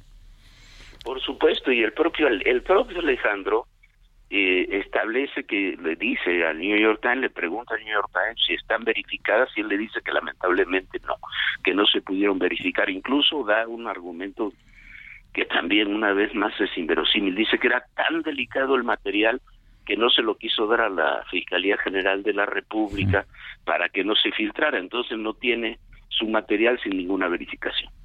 Eh, Jorge, entonces eh, estamos como al principio, no sabemos exactamente lo que pasó. No, creo que estamos mucho peor que al principio, eh, porque sí sabemos lo que pasó. Hay un relato eh, bastante fiel de lo que ocurrió con los chavos, sabemos el destino de por lo menos 19 de ellos, y eso está investigado, comprobado con, pruebas eh, forenses eh, muy concretas. Los jóvenes fueron detenidos por policías municipales de distintos eh, de distintos municipios, de por lo menos tres municipios de Iguala, Cocula y Huitzuco, fueron entregados a los grupos criminales, los grupos criminales a por lo menos 19 de ellos los incineraron, no sabemos qué es lo que ocurrió con los demás, eh, y, hay una, una, ahí sí hay un, una conjura, vamos a llamarlo así, una complicidad de esos grupos, de esas policías estatales con los grupos criminales. Puede ser que hubiera algún otro funcionario que haya que haya participado, que haya tenido conocimiento, pero eso es lo que está comprobado de este caso. Todo lo demás son especulaciones. No está sustentado, insisto, en, una sola prueba. Decía un oyente ahora hace unos minutos y tiene toda la razón que el ejército, por ejemplo, claro que hizo recorridos, está reconocido desde el día uno que hizo recorridos en la zona que trató, incluso este, atendió a unos jóvenes que estaban en un hospital ahí refugiados, les envió ambulancias, eso está comprobado, pero no podía intervenir porque era un caso más de disturbios públicos donde intervienen las policías locales. Por ley, el ejército no puede intervenir. Imaginemos, no por un segundo, que en un disturbio en Paseo de la Reforma vayan los integrantes del campo militar número uno, un batallón, para este, disolver ese disturbio. No, es un tema de la policía local. Había sido así en innumerables ocasiones. Los chavos de Ayotzinapa habían quemado el Palacio Municipal de igual a unos meses antes y tampoco intervino el ejército, porque no se interviene el ejército o la marina u otras instituciones ante esos hechos. Son las fuerzas policiales locales los que tienen que intervenir. Eh, Jorge, ¿cuánto costó la intervención del GIEI? Sé que nosotros los contribuyentes mexicanos les hemos pagado, pero ¿alguna idea de cuánto les pagamos? No, sí, eh, son millones, pero no no tengo la, cifra completa de los de todos estos años porque se divulgó esa cantidad durante el gobierno de, Peña Nieto hay que recordar que al año ya estaba el que eh, trabajando eh, pero no se ha divulgado lo, lo, lo que se ha invertido en el GEI este ahora durante la actual administración que como tú decías el grupo eh, especializado quedó conformado finalmente por dos personas que en el ámbito de derechos humanos son muy respetables, Ángela Huitrago y Carlos Beristain, pero que no son investigadores, ni son eh, ministerios públicos, ni, ni, ni me parece que están calificados para llevar una investigación de este tipo. Yo quiero agradecerte, Jorge Fernández Menéndez, periodista, el haber conversado con nosotros esta mañana. Sergio Lupita, es un placer estar como siempre con ustedes. Un abrazo a los dos. Gracias. igualmente. Bueno, y hoy el Instituto Nacional de Estadística y Geografía presentó datos de las estadísticas de defunciones registradas en 2022 y vamos a platicar con el doctor Javier Tello, analista en políticas públicas de salud. ¿Cómo estás, Javier? Qué gusto saludarte. Buenos días. Lupita, buenos días, qué gusto. Buenos días, Sergio. Hola. Oye, pues ¿cómo ves, cómo ves las cifras del INEGI? ¿De qué nos estamos muriendo? Pues mira, datos muy, muy interesantes. Primero déjame poner un contexto general, ¿no? Las cifras de mortalidad, ya el análisis final del INEGI sobre el año 2022 nos dice que hubo 841.318 defunciones, eh, con una, vamos a decir, eh, un mayor porcentaje de varones, 56.1 por ciento de varones contra 43.8% de mujeres. Esto es algo muy curioso y ahorita lo vamos a analizar por qué, ¿no? Eh, 90% fue por enfermedades, pero 10% de estas 8, es decir, casi 84 mil muertes, se debieron a accidentes y homicidios, es decir, muertes violentas. Ahorita voy para allá también. Eh, algo muy importante es analizar cómo hemos vuelto ya a las cifras entre comillas normales de eh, mortalidad en cuanto a las principales causas de muerte. Aunque estamos en primer lugar, las cardio. Estamos un poquito altos. es correcto. Es correcto. Pero primero que nada son las enfermedades del corazón. ¿Sí?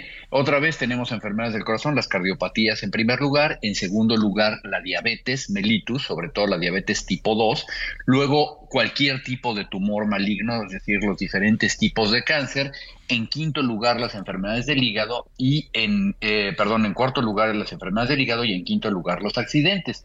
Es decir, esto pudiera parecer un panorama normal comparado con cualquier país, pero aquí, Sergio, Lupita, como siempre suelo decir, el diablo está en los detalles hay que analizar un poco estas, estas cifras.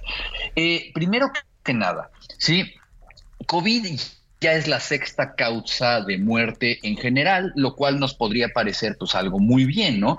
Pero ¿por qué es la sexta causa de, de muerte en general? Resulta que porque en los varones la quinta causa de muerte son los homicidios. Es decir, hoy en día los varones en México mueren más asesinados que por COVID. Imaginémonos nada más esto, ¿no? Y evidentemente, hablando de los homicidios, ya es la primera causa de muerte en los jóvenes de 15 a 44 años.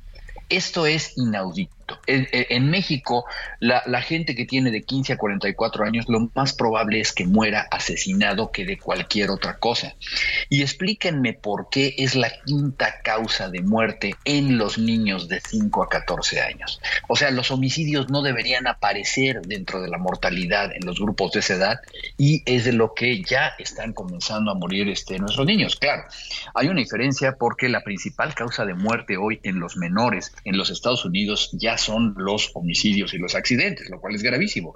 Pero ¿cómo es que estamos nosotros llegando hacia allá, no? Entonces, eh, lo usual en una población joven que tiene riesgos es que fueran los accidentes y no es así, sino que están muriendo ya por, homicidios, ¿no? Esto, estos son datos que tenemos nosotros que, tomar en cuenta porque llaman mucho la, la, atención. Es realmente increíble que los niños de 5 a 9 años mueran más por homicidio que por influenza y neumonía, ¿no? Entonces, eh, Hablando ya de la mortalidad general, Sergio Lupita, creo que hay que poner mucha atención en estas cinco primeras causas, sobre todo las primeras tres, las cardiopatías, la diabetes y el cáncer, porque vaya, son los indicadores de hacia dónde va la, la población eh, en términos epidemiológicos. Eh, tenemos que tener eh, especial cuidado, primero que nada, en reforzar la medicina preventiva, en ver qué vamos a hacer ahora sí ya con programas reales de salud, no con lo que llevamos todos estos años y con los malos intentos de décadas anteriores. cuando un servidor fue a la escuela de medicina, nos decían que México nunca iba a morir de enfermedades del corazón, porque esas eran enfermedades solamente de los países eh, eh, capitalistas, todavía no existía la palabra neoliberal y cosas así, que, comían hamburguesas. Bueno, hoy en México la principal causa de muerte son las enfermedades del corazón y todas pues estamos haciendo algo mal, ¿no? envueltas. Estamos haciendo algo muy mal. Algo estamos haciendo mal en la prevención, en la educación, en la alimentación, en los hábitos. Y evidentemente también el hecho de que haya una mortalidad es porque no se están tratando. No todo es prevención. Hay que tener programas de tratamiento, eh, eh, de respuesta de emergencias a las cardiopatías, a los infartos, de ver qué mejores tratamientos les damos a los pacientes con obesidad, eh, que, quitarnos el estigma de que ellos son culpables de su enfermedad, sino que tenemos que darles realmente tratamiento tenemos que ver cómo proveer de mejores terapias, tanto preventivas para las secuelas de la diabetes como de, todas las complicaciones. Entonces yo creo que son datos muy interesantes. Pues eh, Javier, como siempre, gracias por platicar con nosotros. Muy buenos días. Lupita, Sergio, les agradezco mucho, que estén muy bien. muy bien, gracias. Son las 8 con 54 minutos. Nuestro número de WhatsApp es el 55 2010 9647. Mándenos mensajes de texto o de voz. 55 20 55 2010 9647. Regresamos. Remember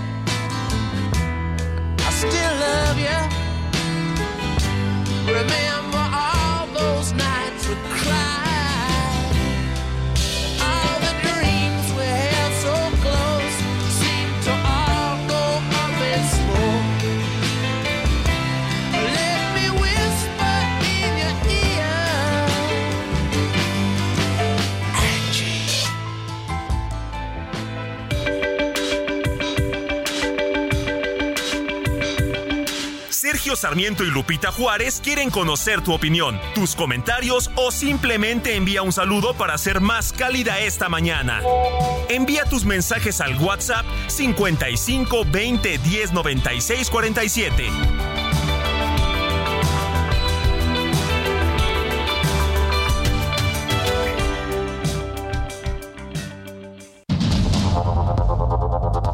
Continuamos con Sergio Sarmiento y Lupita Juárez por el Heraldo Radio.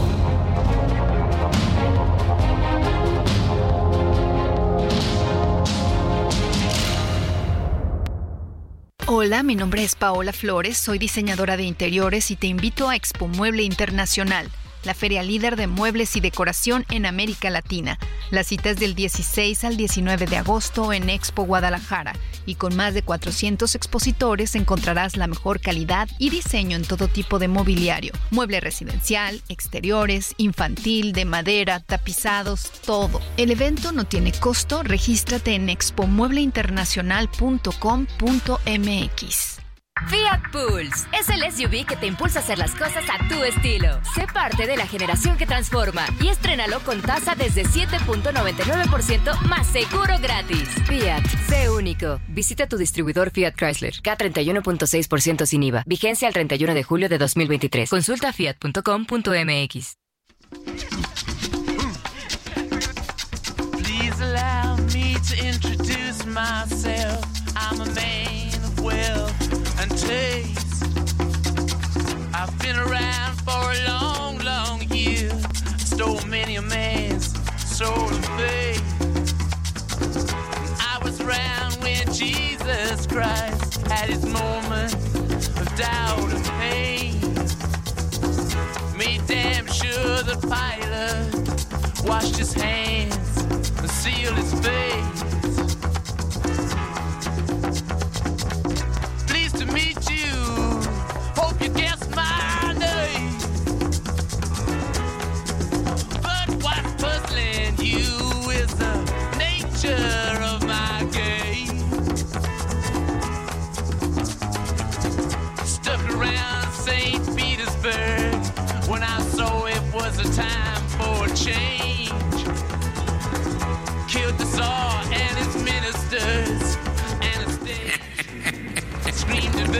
Pues sí, sí, estamos escuchando una canción que generó controversia en su momento y que todavía todavía la genera. Please allow me to introduce myself. I'm a man of wealth and taste.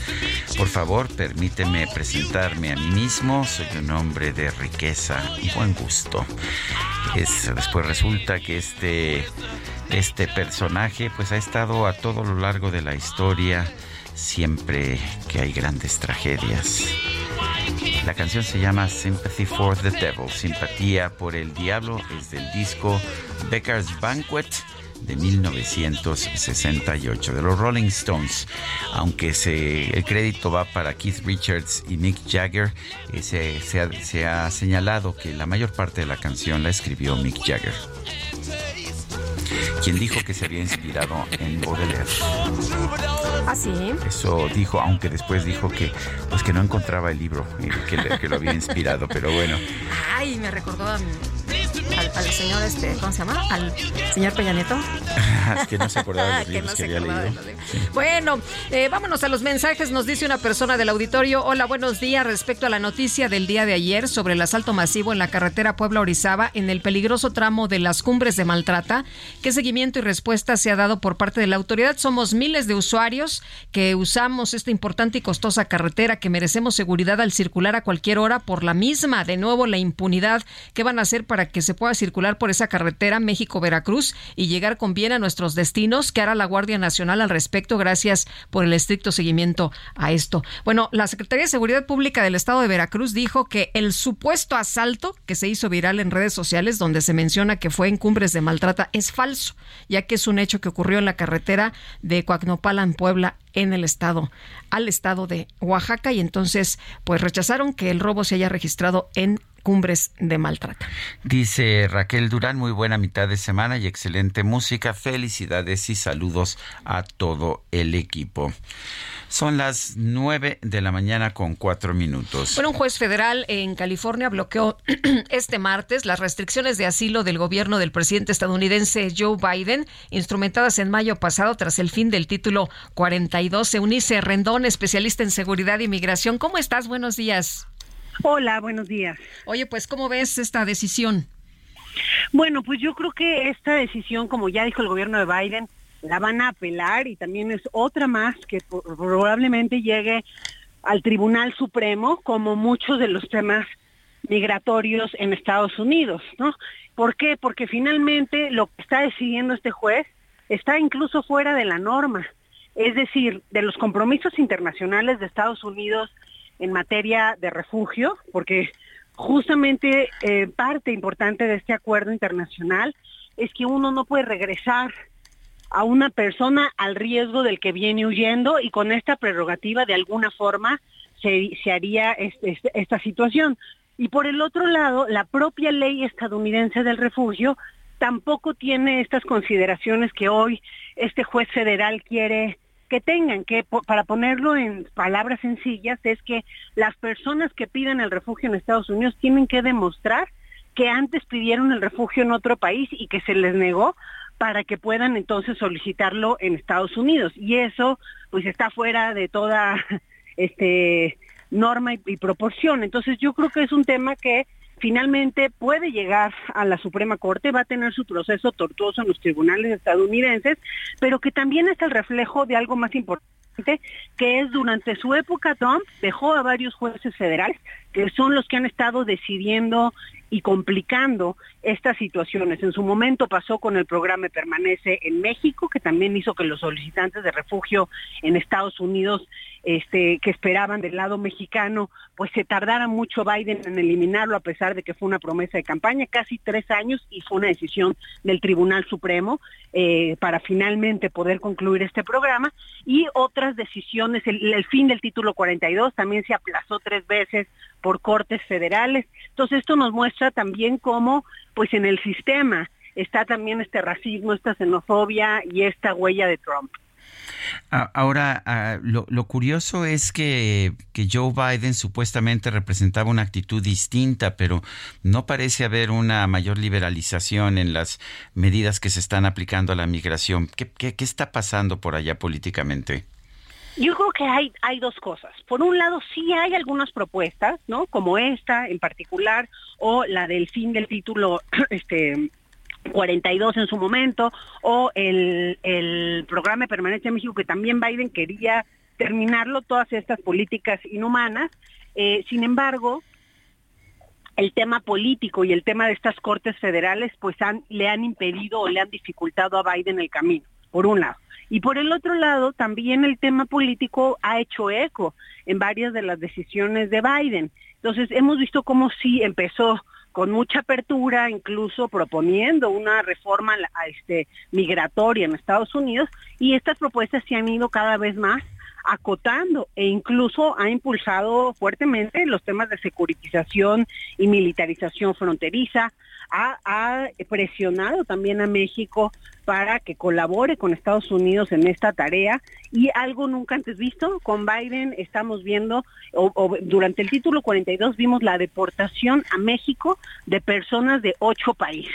Y ahora que ya terminó el título 42, todavía se quedó un acuerdo entre México y Estados Unidos para que puedan regresar a personas de cuatro países al nuestro, gente que no es mexicana hacia nuestro territorio y eso pues ha generado también una presión fronteriza muy importante y no hay al parecer un plan bilateral para atender a todo a todos estos flujos. Entonces, eh, yo diría que sí hay la intención en algunas cosas, pero que se lo han dificultado con todas estas demandas y contrademandas que, que, hay en, en las cortes.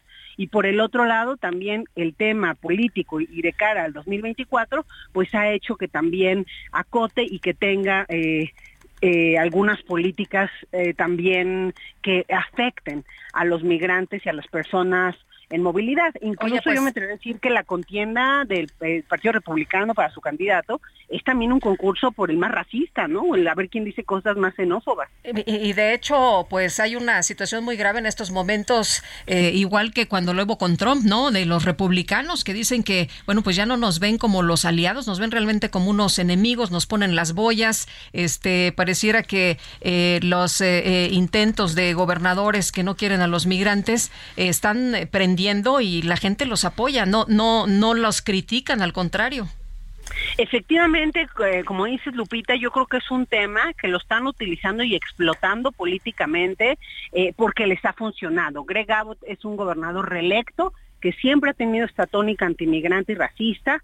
Eh, al final también de Santis ha tenido eco con esas políticas que ha propuesto en Florida con, con, cierta parte del público importante y eso es lo que lo que es muy peligroso, ¿no? Que, que tiene este eco y que tiene este éxito porque creo que sus discursos y propuestas, a pesar de ser inhumanas y a pesar de no tener sentido muchas de ellas, conectan con los miedos de muchas personas en ese país y en esos estados y eso es lo que pues van a seguir seguramente explotando desafortunadamente. Muy bien. Eunice, muchas gracias por platicar con nosotros. Muy buenos días. Buenos días. Bueno, eh, la CONCAMIN, la Cámara, la Confederación de Cámaras Industriales, ha dado a conocer un documento que dice que es inadmisible la publicación de datos confidenciales de personas y de empresas. Esto dice pone en riesgo la seguridad personal, familiar y empresarial. Y dice este comunicado de la CONCAMIN que México requiere condiciones de certeza y confianza reflejados en el respeto al Estado de Derecho. Rechazamos de manera enérgica, dice la CONCAMIN, que se haya dado a conocer información fiscal que solo tiene el SAT de las empresas ligadas a un sujeto político opositor al actual gobierno. El coordinador de Morena en la Cámara de Diputados, Ignacio Mier, garantizó que la presidencia de la mesa directiva continuará a cargo del PAN en caso de que su actual presidente, Santiago Krill, tome la decisión de renunciar. Y vamos con los detalles. Celia Castillo, ¿qué tal? Muy buenos días, Sergio Lupita. Los saludo con mucho gusto a ustedes y al auditorio. Así es, el coordinador de la fracción parlamentaria de Morena en San Lázaro, Ignacio Mier, garantizó que la presidencia de la mesa directiva de la Cámara de Diputados continuará a cargo del PAN en caso de que su actual presidente, Santiago Krill, tome la decisión de dejar el cargo. Tras cuestionar si el panista se hace el tío Lolo, rechazó que la bancada mayoritaria busque agandallarse mes y medio este puesto. En conferencia de prensa, al ser cuestionado sobre la denuncia que diputados de Morena presentaron en contra de Krill por el presunto uso indebido de recursos públicos debido a que es aspirante a encabezar el Frente Amplio por México y se mantiene como presidente de la mesa directiva. Pierre señaló que se trata de razón política, ética y moral que dijo le corresponde únicamente al diputado presidente toda vez que maneja presupuesto. Refirió que sabe cuál ha sido la posición de Santiago Krill respecto a que quiere garantizar que la presidencia quede en manos del PAN hasta la conclusión del periodo ordinario de sesiones el próximo 30 de agosto. Al respecto, afirmó que por acuerdo le corresponde a la primera vicepresidenta que ocupa la panista Noemí Luna. Ya le mando la respuesta. Mi querido Santiago, estás a, tiempo y en el momento que tú dispongas, la vicepresidenta de, Morena, Carla Yuritzi y Brenda, la secretaria, y le pediría a mis aliados del PT y del Verde que voten a favor y con nuestro voto se elige a la vicepresidenta del PAN. Este es el reporte que les tengo. Muy buen día. Gracias, Celia. Muy buenos días. Pues es lo que pedía Santiago Krill, ¿no? Que la vicepresidenta ocupe su lugar y, bueno, decía él también, a ver, junten las firmas. Bueno, y a propósito, ya ves que hemos estado celebrando aquí a Mick Jagger, el cantante de los Rolling Stones, ya nos respondió este, a través de Twitter, mandó un mensaje de Twitter esta mañana que dice, gracias a todos ustedes por los amorosos comentarios y buenos deseos por mi cumpleaños. ¿Y no te mandó la invitación? Este, yo creo que, la va a celebrar en privado. Este, a, mí me acaba de llegar un, un, este, un mensaje directo. Así, déjamelo, ah, déjamelo checo. Ah, bueno, muy bien, no sé, seguramente sí. creo que quería celebrar con su novia de 36 años, pero digo, no que lleve 36 años de novio con ella, sino que, que es, la edad que tiene. Ah, no, no es de Mick Jagger. Ah, no es de Mick. No, bueno. Pero sí, ya ves, públicamente nos respondió que... Me parece muy bien que, esté atento, que esté pendiente del, del programa. Bueno, son las 9 de la mañana con 14 minutos. Vamos a un recorrido por el país. Con, vamos a comenzar con Armando de la Rosa. Él está allá en Tabasco. Adelante, Armando.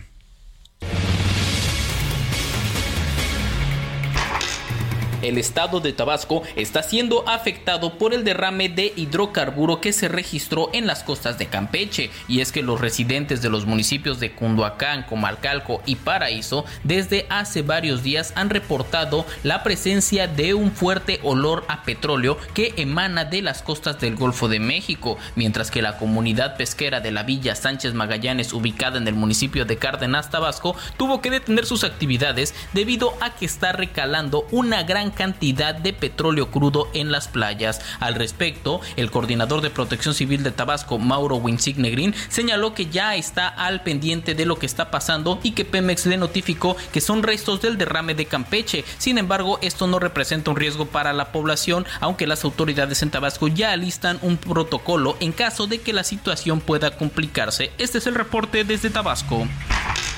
Sergio y Lupita, los saludo con gusto desde Veracruz. Comentarles que la activista Saima Soraya Zamora García fue asesinada a balazos la tarde del martes 25 de julio cuando llegaba a su domicilio ubicado sobre el Boulevard Lázaro Cárdenas en el municipio de Poza Rica, en la zona norte de la entidad.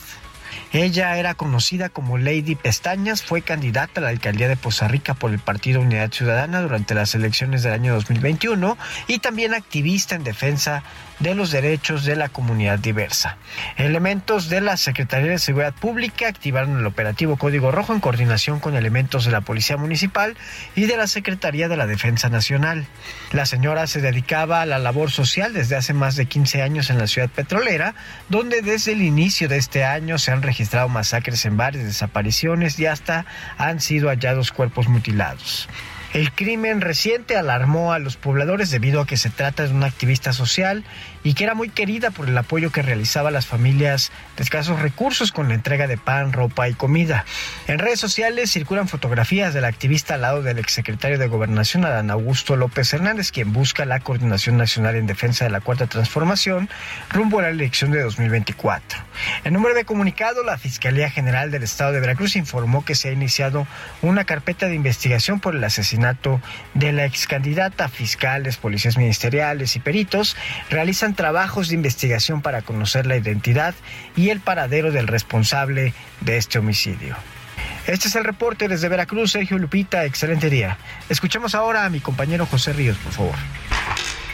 En el Estado de México, una jueza vinculó a proceso a Jesús Abit y a Laura N por el delito de extorsión. Esto tras mostrarse un video en donde se observaba la supuesta agresión que esta pareja dio a una maestra y una cocinera en un kinder de Cuautitlán Izcalli. La defensa de la pareja notificó en la audiencia que pelearía en la decisión de la jueza, además de que se determinaron 45 días de investigación complementaria, por lo que será hasta el próximo mes de septiembre que se realice una tercera audiencia. Jesús Abid cuenta con una orden de aprehensión por tentativa de homicidio, además de que se le está investigando por el delito de maltrato animal, luego de que en un de su hogar se encontraran perros en malas condiciones de salud. En tanto, el DIF del Estado de México aún mantiene la custodia del menor de esta pareja, informó desde el Estado de México José Ríos. Bueno, y después de este recorrido, vamos, vamos, ¿qué le parece a Expo Mueble Internacional, esta feria líder de muebles y decoración en América Latina? Roberto Quiñones Cornejo, coordinador del comité organizador de exposiciones en la Asociación de Fabricantes de Muebles de Jalisco. ¿Cómo estás? Qué gusto saludarte. Muy buenos días. Buenos días, Lupita. Buenos días, Sergio. Oye, cuéntanos. Cuéntanos de, de la pues feria. Ya estamos muy cerca, este 16 al 19 de agosto en Expo Guadalajara estará la Expo Mueble Internacional, que es el evento más importante de muebles a nivel nacional y de América Latina, con una gran muestra de muebles, de mobiliario de todo tipo, salas, comedores, pues se ha convertido en la exposición mueblera líder y es donde más de 600 fabricantes de muebles estarán presentes enseñando todos sus productos. Eh, el, esto entonces empieza el 16 de agosto. Eh, ¿Cuántos expositores va a haber en total? Estamos esperando arriba de 600 expositores, estarán presentes. Y en dos exposiciones tenemos una exposición de muebles, más o menos 450 expositores, y 150 expositores que se dedican a la proveeduría. En este expo también hacemos un evento que se llama Tecnomueble, en donde se presenta todos los materiales para la industria mueblera, desde madera, tela, piel. Y en el otro salón grande está todos los que fabrican y pueden exponer sus productos muebleros con lo más importante en el diseño y en la innovación. Eh, Roberto, es una gran exposición, no nada más por la calidad, sino por el tamaño, ¿verdad? Nos decías. Sí, cubrimos el 100% de Expo Guadalajara, 60 mil metros cuadrados, un poco más de 60 mil. Este, bueno, se tardan por lo menos dos días en recorrerla bien para que puedas observar todos los productos. Están todas las fábricas, desde las más grandes hasta pequeñas. Es una exposición muy, muy interesante donde se dan cita pues todas las personas que están relacionadas con el mueble, desde mueblerías, eh, centros comerciales que fabriquen, que exponen muebles, eh, hoteleros, restauranteros, todo tipo de personas que estén ligadas con el ramo mueblero, diseñadores de interiores, pues es uno de los eventos cumbres que tienen en el año. Es un gran evento mueblero, esperando más de 40 mil visitantes y compradores. 40 mil visitantes y, compradores. Eh, lo, eh, es, es, ¿Está dividido así como en secciones, por ejemplo, muebles de baño, muebles de sala, muebles de recámara, o, o cada quien exhibe por donde quiera? Está revuelto, no está separado. Este, la exposición ha ido creciendo y las personas que ya tienen un lugar desde hace varios años, esta es la edición número 35 de la exposición, pues ya se les conserva su lugar, pues para darle su, su preferencia por estar tantos años con nosotros, ¿verdad? Este, hay algunos salones donde sí está dividido, por ejemplo, tenemos un salón que se llama México Diseña, donde exponen empresarios jóvenes que están mostrando a todo el sector mueblero, sus productos muy innovadores, muy modernos. Hay otro lugar donde, en el otro salón, donde hay pequeños y medianos expositores. Así es como está eh, diseñada la exposición. Eh, Roberto, con la pandemia muchas personas se quedaron en casa y descubrieron que tenían que renovar eh, algunos espacios, que tenían que ser más funcionales, que tenían que ser más prácticos. Em, ¿Cómo subió la, la venta de muebles, me imagino, pero cómo estamos en estos momentos? Pues sí, la pandemia fue, gracias a Dios, en el sector mueblero un buen impulso, dañando a otros, pero pues hay beneficiados como nosotros, la gente viviendo en casa, pues necesitaba salas nuevas, comedor, vivir año y medio, dos años en una casa, pues fue un buen momento para nosotros, muebles de exterior, jardín, todo ese tipo de mobiliario, pues nos favoreció el sector mueblero fuertemente.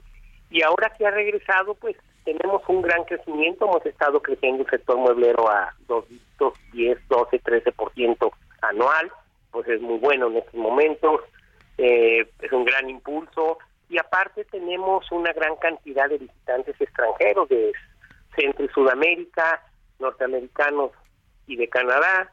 Entonces, pues nos da al sector mueblero un buen impulso, un buen respiro para seguir trabajando y produciendo los mejores muebles. Bueno, pues yo quiero agradecerle a Roberto Quiñones, coordinador del Comité Organizador de Exposiciones en la Asociación de Fabricantes de Muebles de Jalisco, el ah, haber conversado con nosotros esta mañana.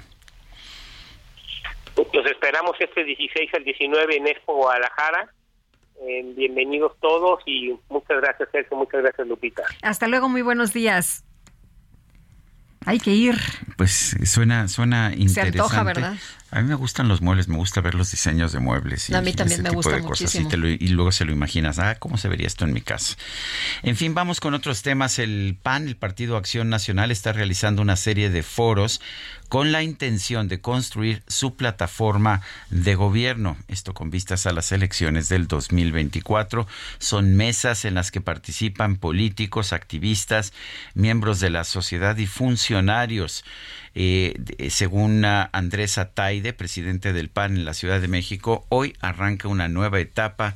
Nos enfocaremos de lleno a construir un proyecto de ciudad mirando hacia el futuro y lo mejor es que no lo haremos solos.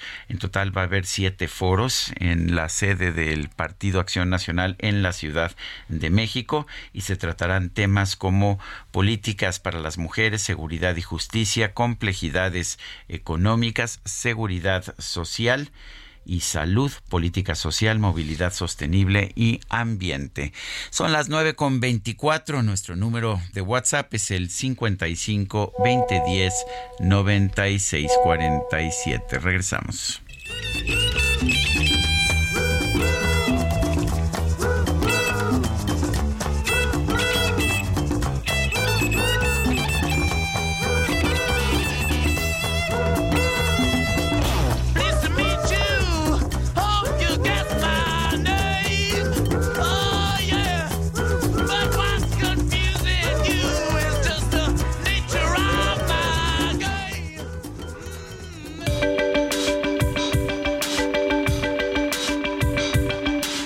Sergio Sarmiento y Lupita Juárez quieren conocer tu opinión, tus comentarios o simplemente envía un saludo para hacer más cálida esta mañana. Envía tus mensajes al WhatsApp 55 20 10 96 47.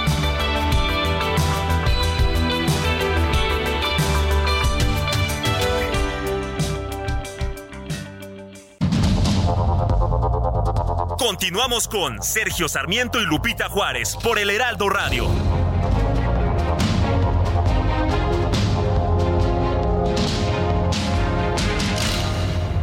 Gastrolab. Historia, recetas, materia prima y un sinfín de cosas que a todos nos interesan.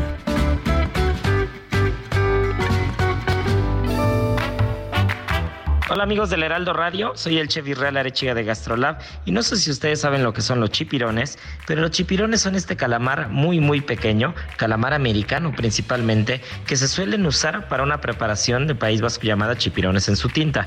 Bueno, pues ahora traigo una receta que es una especie de cocina fusión que son unos chipirones pero rellenos de guauzontles. Así que bueno, hay que anotar los ingredientes porque no son tantos. Vamos a empezar con medio kilo de calamar baby o calamar americano. Tal como se los decía, es un calamar muy pequeño que lo que tenemos que hacer es juntar las aletas, jalarlas y después voltear por completo el calamar y con eso estará limpio. También vamos a necesitar 200 gramos de chorizo, 200 gramos de guauzontle, ya únicamente las bolitas, nada de la rama, 15 gramos de cebolla, un poco de ajo picado, sal y pimienta por supuesto y para una salsa encacahuatada vamos a necesitar 700 gramos de cacahuate, unas 6 piezas o 8 piezas de chile de árbol, un par de piezas de chile morita, ajo y cebolla. El procedimiento ya saben que en gastrolabweb.com paso a paso viene bien detallado.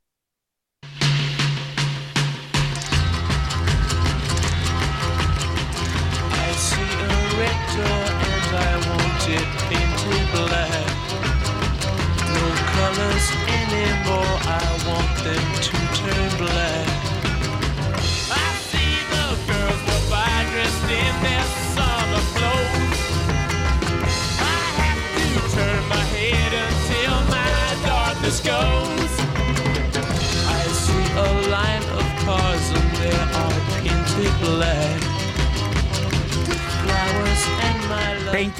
píntalo de negro. Seguimos escuchando música de los Rolling Stones y de Mick Jagger. Hoy cumple 80 años este jovencito. Tiene futuro este muchacho, ¿eh? Me parece. La va a ser, ¿no? La va a ser. Sin duda. Mick Jagger. Bueno, y dice José Luis Segura de Coyoacán, se me hace tan increíble que Mick Jagger esté cumpliendo 80 años. Aún recuerdo cuando escuché Satisfacción por primera vez en 1965. Era lo máximo. Y nos dice Miguel, buen día, Rolling Stones, los mejores, simpatía por el diablo de mis favoritas. Los felicito por su gran programa, los escucho todos los días. Miguel. Buenos días, dúo dinámico. Muchas felicidades por su estupendo programa de noticias en la radio y gracias por seleccionar a Sir Mick Jagger, que cumpla muchos años más. Soy Ernesto Covarrubias. Bueno, son las 9 de la mañana con 33 minutos. Mónica Reyes, buenos días. Adelante, ¿qué nos tienes? Muy buenos días, Sergio Lupita, amigos del Heraldo Radio. Pues yo les tengo lo siguiente. Fíjense que en Citibanamex nos preocupamos por ti. Por esto te damos tres simples pasos para prevenir el fraude empresarial. Escuchen bien. Uno, si te llaman y te piden información como claves de tu NetKey y contraseñas, es fraude. Lo mejor es colgar y reportarlo a Citibanamex Resuelve o a Citizen Service. 2. Asegúrate de estar tecleando la página correctamente. ¿Cuál es?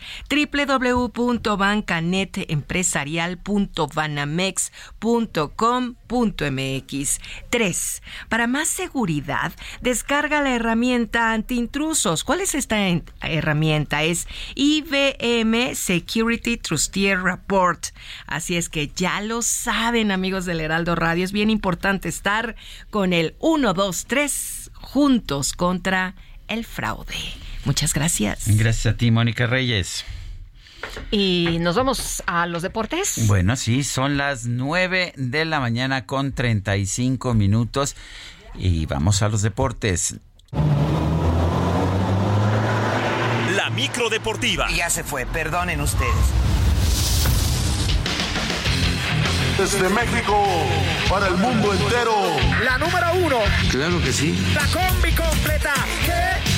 combi deportiva.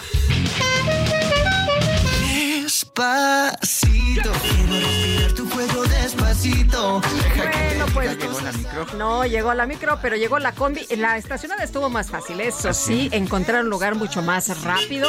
Y- Lupita, Sergio, así ¿Cómo es. estás, Ángel? El, el doctor, el doctor, porque ya terminó. No, es Ángel abo- Gutiérrez. abogado, Ángel Gutiérrez. Licenciado.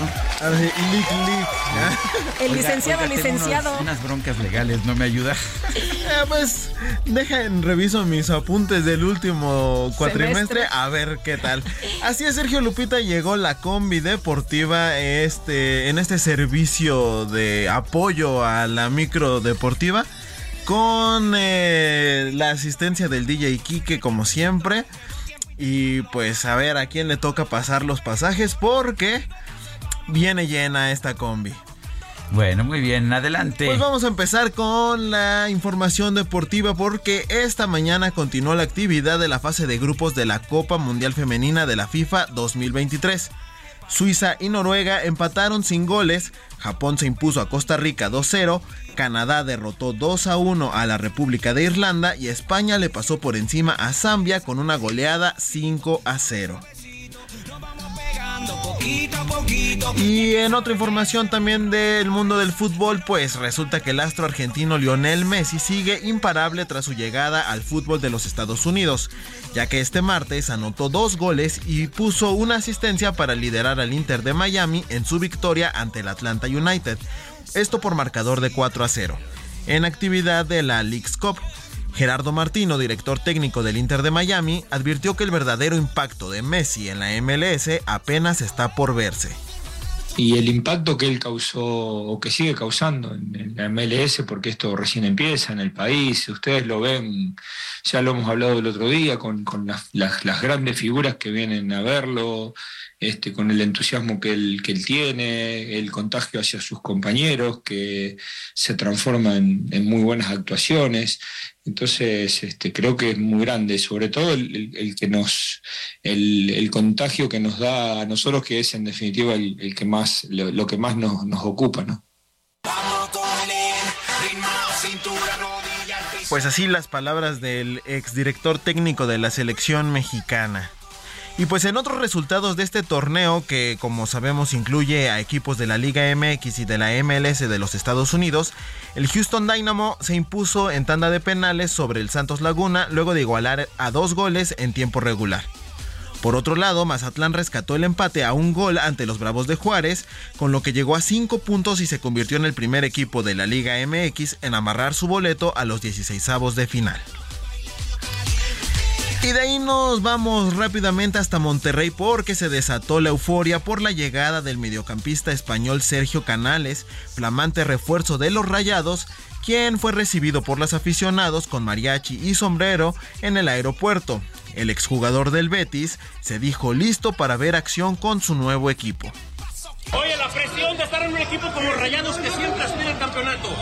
Bien, muy motivado, con muchas ganas y una ilusión tremenda, la verdad. ¿Por qué Rayados, Sergio? ¿Por qué venir a un país diferente al tuyo, a lo que tenías acostumbrado?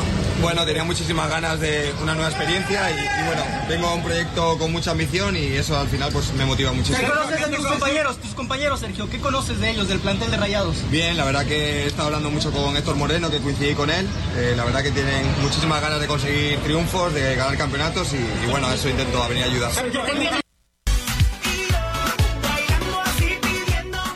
Pues así la euforia que desató el nuevo eh, refuerzo del Monterrey. Y pues continuamos con el fútbol de estufa porque el atacante mexicano Raúl Jiménez fue anunciado como nuevo jugador del Fulham de Inglaterra, procedente del Wolverhampton, donde pues mostró su mejor nivel, pero también donde tuvo esa grave lesión que lo mantuvo alejado de las canchas por varios meses. Y la NFL y los Chargers de Los Ángeles anunciaron la extensión del contrato de su mariscal de campo, Justin Herbert. Esto por 5 años más hasta el año 2029 a cambio de 262 millones de dólares. Y en la actividad de las grandes ligas de béisbol, los Mets de Nueva York se, impusi- se impusieron 7 a 1 en su visita ante los Yankees con una velada inolvidable de Pete Alonso, quien tuvo un par de cuadrangulares y 5 carreras producidas. Y también en actividad de las grandes ligas, los Dodgers de Los Ángeles con el pitcher mexicano Julio Urias vencieron 8-7 a los Azulejos de Toronto. Urias cumplió con una salida de calidad después de lanzar seis entradas en las que, en las que aceptó tres carreras, ponchó a cinco y otorgó un par de bases por bolas. Lupita Sergio, hasta aquí la información de los deportes de esta combi deportiva. Muchas gracias, Ángel Gutiérrez. Muy buenos días. Hay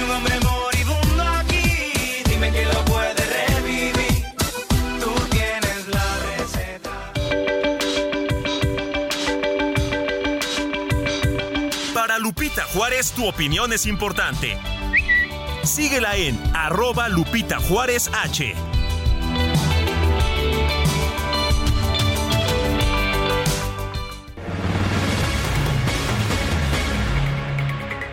Son las 9 con 41 minutos. Gracias a Ángel Gutiérrez. Me dio gusto que llegara con su combi deportiva. Bueno, pues, oye, eh, enfrentarse a los micrófonos no es fácil, ¿verdad, Ángel? Se ve muy sencillo. Gracias por el apoyo. No está tan fácil. No, hombre, no. No, no, no es como el presidente que tiene, que practica tres horas o cuatro horas todos los días. Bueno, vamos, vamos con otras informaciones. Mónica Reyes nos tiene, nos tiene información. Adelante, Mónica. Hola, ¿qué tal? ¿Cómo están? Sergio Lupita, qué gusto saludarlos esta mañana y a ustedes amigos del Heraldo Radio, por supuesto que también.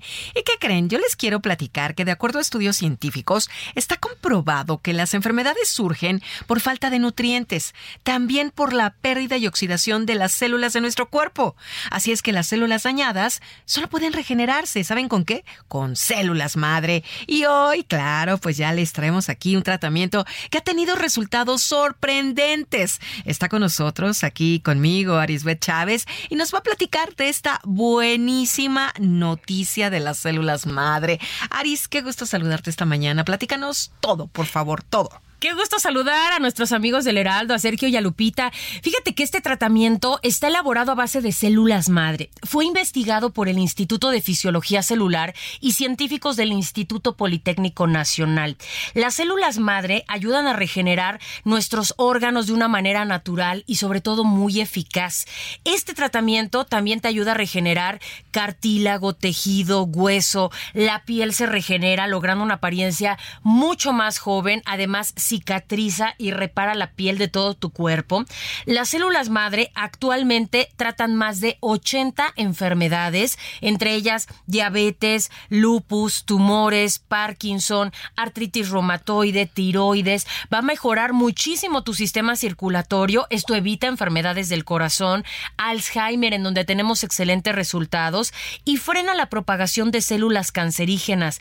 Esto le da a los pacientes una mejor calidad de vida. Además, cuando tú tomas este tratamiento, mejoras tu función renal, depuras y regeneras el hígado. Además, mejora tu sistema nervioso central. Esto es importantísimo porque nos ayuda a tratar migraña, depresión, ansiedad y estrés. Ay, qué maravilla. Las células Sí. madre son una maravilla en este tipo de cuestiones y además son muy buenas para fortalecer nuestro sistema inmunológico. De esta manera evitamos todo tipo de enfermedades, incluyendo las respiratorias. Cada cápsula que tú te tomes todos los días es una bomba de nutrientes y de antioxidantes deliciosa que tu cuerpo va a empezar a absorber. Solo necesitas una cápsula diaria para mejorar tu salud y sobre todo tu apariencia. Yo ya tengo aquí mi lápiz, mi papel y quiero que nos des el número de teléfono donde nos tenemos que marcar en este momento, Aris. Tienen que marcar en este momento porque traigo una promoción espectacular para todo el auditorio. Llamen al 55 56 49 44 44. Repito, 55 56 49 44 44 porque hoy les voy a enviar hasta la puerta de su casa 12 meses de este tratamiento de células madre a un precio súper especial. El precio está sumamente económico por un año completo de este tratamiento y además si hacen su pedido ahorita yo les voy a regalar un smartwatch. Este reloj inteligente todo mundo lo quiere requiere es pantalla touch, lo enlazas con tu celular, puedes contestar mensajes, llamadas, redes sociales, te mide la presión arterial, el ritmo cardíaco. Sí, si claro. empiezas a hacer ejercicio, tiene planes de ejercicio. Es una cosa espectacular y hoy va gratis. Además, se los voy a regalar con unos audífonos AirPods que son Bluetooth. Estos audífonos están increíbles, tienen un costo de más de 3 mil pesos y hoy se los voy a enviar completamente gratis. Pero eso no es todo. Amigos, apúrense a marcar porque hoy tengo uno de los aparatos que está agotado en todas las tiendas. El calor. Es el calor el que nos está molestando, así que hoy les voy a regalar un aire acondicionado. Este sistema de enfriamiento te ayuda a purificar y a enfriar el aire de una habitación en cuestión de minutos. Tiene tres velocidades. Si tú le agregas agua, se convierte en humidificador y te suelta una brisa deliciosa. Es portátil y lo mejor es que va gratis en tu paquete. Y eso no es todo, mi querida Moni, porque ¿Qué tengo más? A muchas ver. sorpresas. Si se comunican en este momento, porque estos paquetes sí son contados, Sí. les voy a enviar un paquete igual completamente gratis. Escucharon bien, un paquete gratis, otro año de células y doble de todos los regalos, pero tienen que apurarse a marcar. No, hombre, a ver.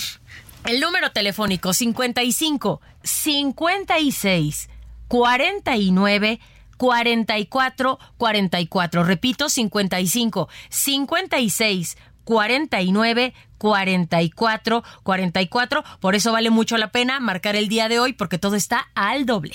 Pues yo lo repito, 55 56 49 44 44. Aris, muchísimas gracias por platicarnos de las células madre. Gracias, que tengan excelente día. Regresamos, Sergio Lupita. Permiso Cofepris 1733 00 21 a 0853. Gracias, Mónica Reyes. Y tenemos un recorrido por el país. Vamos con Gerardo Moreno hasta Sonora.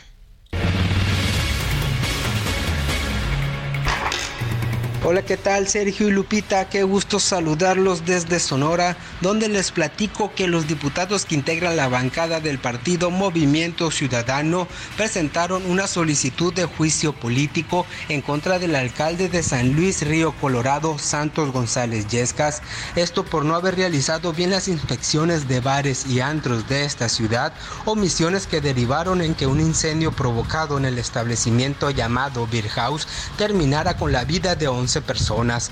El diputado Jorge Rousseau, coordinador de la bancada, explicó que el juicio político es directamente en contra del presidente municipal, ya que es el principal responsable de los que pasa en su municipio, además de los funcionarios municipales y todos los que resulten responsables. Por su parte, el diputado Ernesto de Lucas precisó que sin duda esta tragedia se pudo evitar si se hubieran realizado las inspecciones del establecimiento y asegurado que contaban con suficientes salidas de emergencia, extintores y todo lo que obliga la ley estatal de protección civil. Les dijo que está claro que ni la autoridad estatal ni la municipal hicieron su trabajo en este caso, que quizá no se pudo evitar el incendio porque se trató de un ataque directo, pero sí la tragedia que ocasionó la muerte de 11 personas. Por otra parte, también comentarles que el presidente del Partido Acción Nacional en Sonora, Gildardo Real Ramírez, presentó una queja formal ante la Comisión Estatal de Derechos Humanos, también en contra del alcalde de San Luis Río Colorado, Santos González, esto por las negligencias presentadas en su administración para inspeccionar y verificar los bares de este municipio. Señaló que no se puede permitir que la corrupción o lo que es peor, la incapacidad de servidores públicos provoquen la pérdida de vidas humanas. Por eso la exigencia inmediata es que renuncie el alcalde Santos González Yescas, así como los funcionarios que fueron omisos en realizar inspecciones y verificaciones a este establecimiento. Así la situación en este caso ya se exige responsabilidad de parte del alcalde. Hola, ¿qué tal? Sergio Lupita, los saludo con mucho gusto. Pues les informo que comerciantes de Tres Marías en el municipio de Huitzilac, en Morelos, revelaron que han sido afectados por la violencia que azota en la zona. Por ello, exigieron a las autoridades de los tres niveles de gobierno garantizar la seguridad. En conferencia de prensa revelaron que las ventas se desplomaron hasta en un 50% a causa de la falta de clientes por la inseguridad. Además, lamentaron las declaraciones del titular de la Comisión Estatal de Seguridad de Morelos, José Antonio Ortiz Guarneros, quien recomendó a los automovilistas pues simplemente no transitar por la autopista México-Cuernavaca y sobre todo no hacer paradas en esta zona de eh, pues eh, comida, de puestos de comida que, que se ubica pues en Tres Marías, en el municipio de Huitzilac. Ante el abandono de las autoridades, pues los comerciantes de esta zona se organizaron para cuidar a sus clientes con la campaña Yo me cuido. Mencionaron que se organizaron para proteger a los clientes con la instalación de cámaras de videovigilancia fuera de sus locales, además de la colocación de luminarias para mejorar el alumbrado público ante las bajas ventas de, hasta en un 50% y lo que señalan pues también que eh, hicieron un llamado al secretario de Infraestructura, Comunicaciones y Transportes, Jorge Nuño Lara, para que observe los tramos carreteros porque hace falta señalización. La información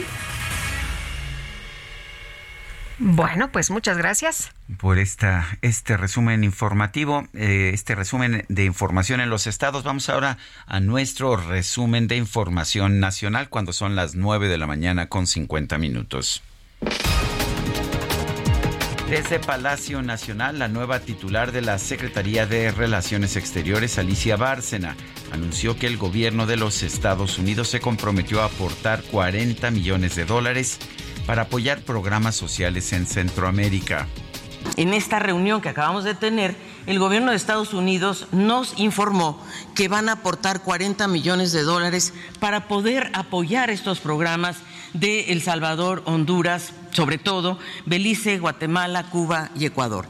Pero fíjense por qué es tan importante, porque es la primera vez que Estados Unidos realmente va a aportar un fondo con las características que a nosotros nos interesa que es llegar a las comunidades, directamente a los beneficiarios.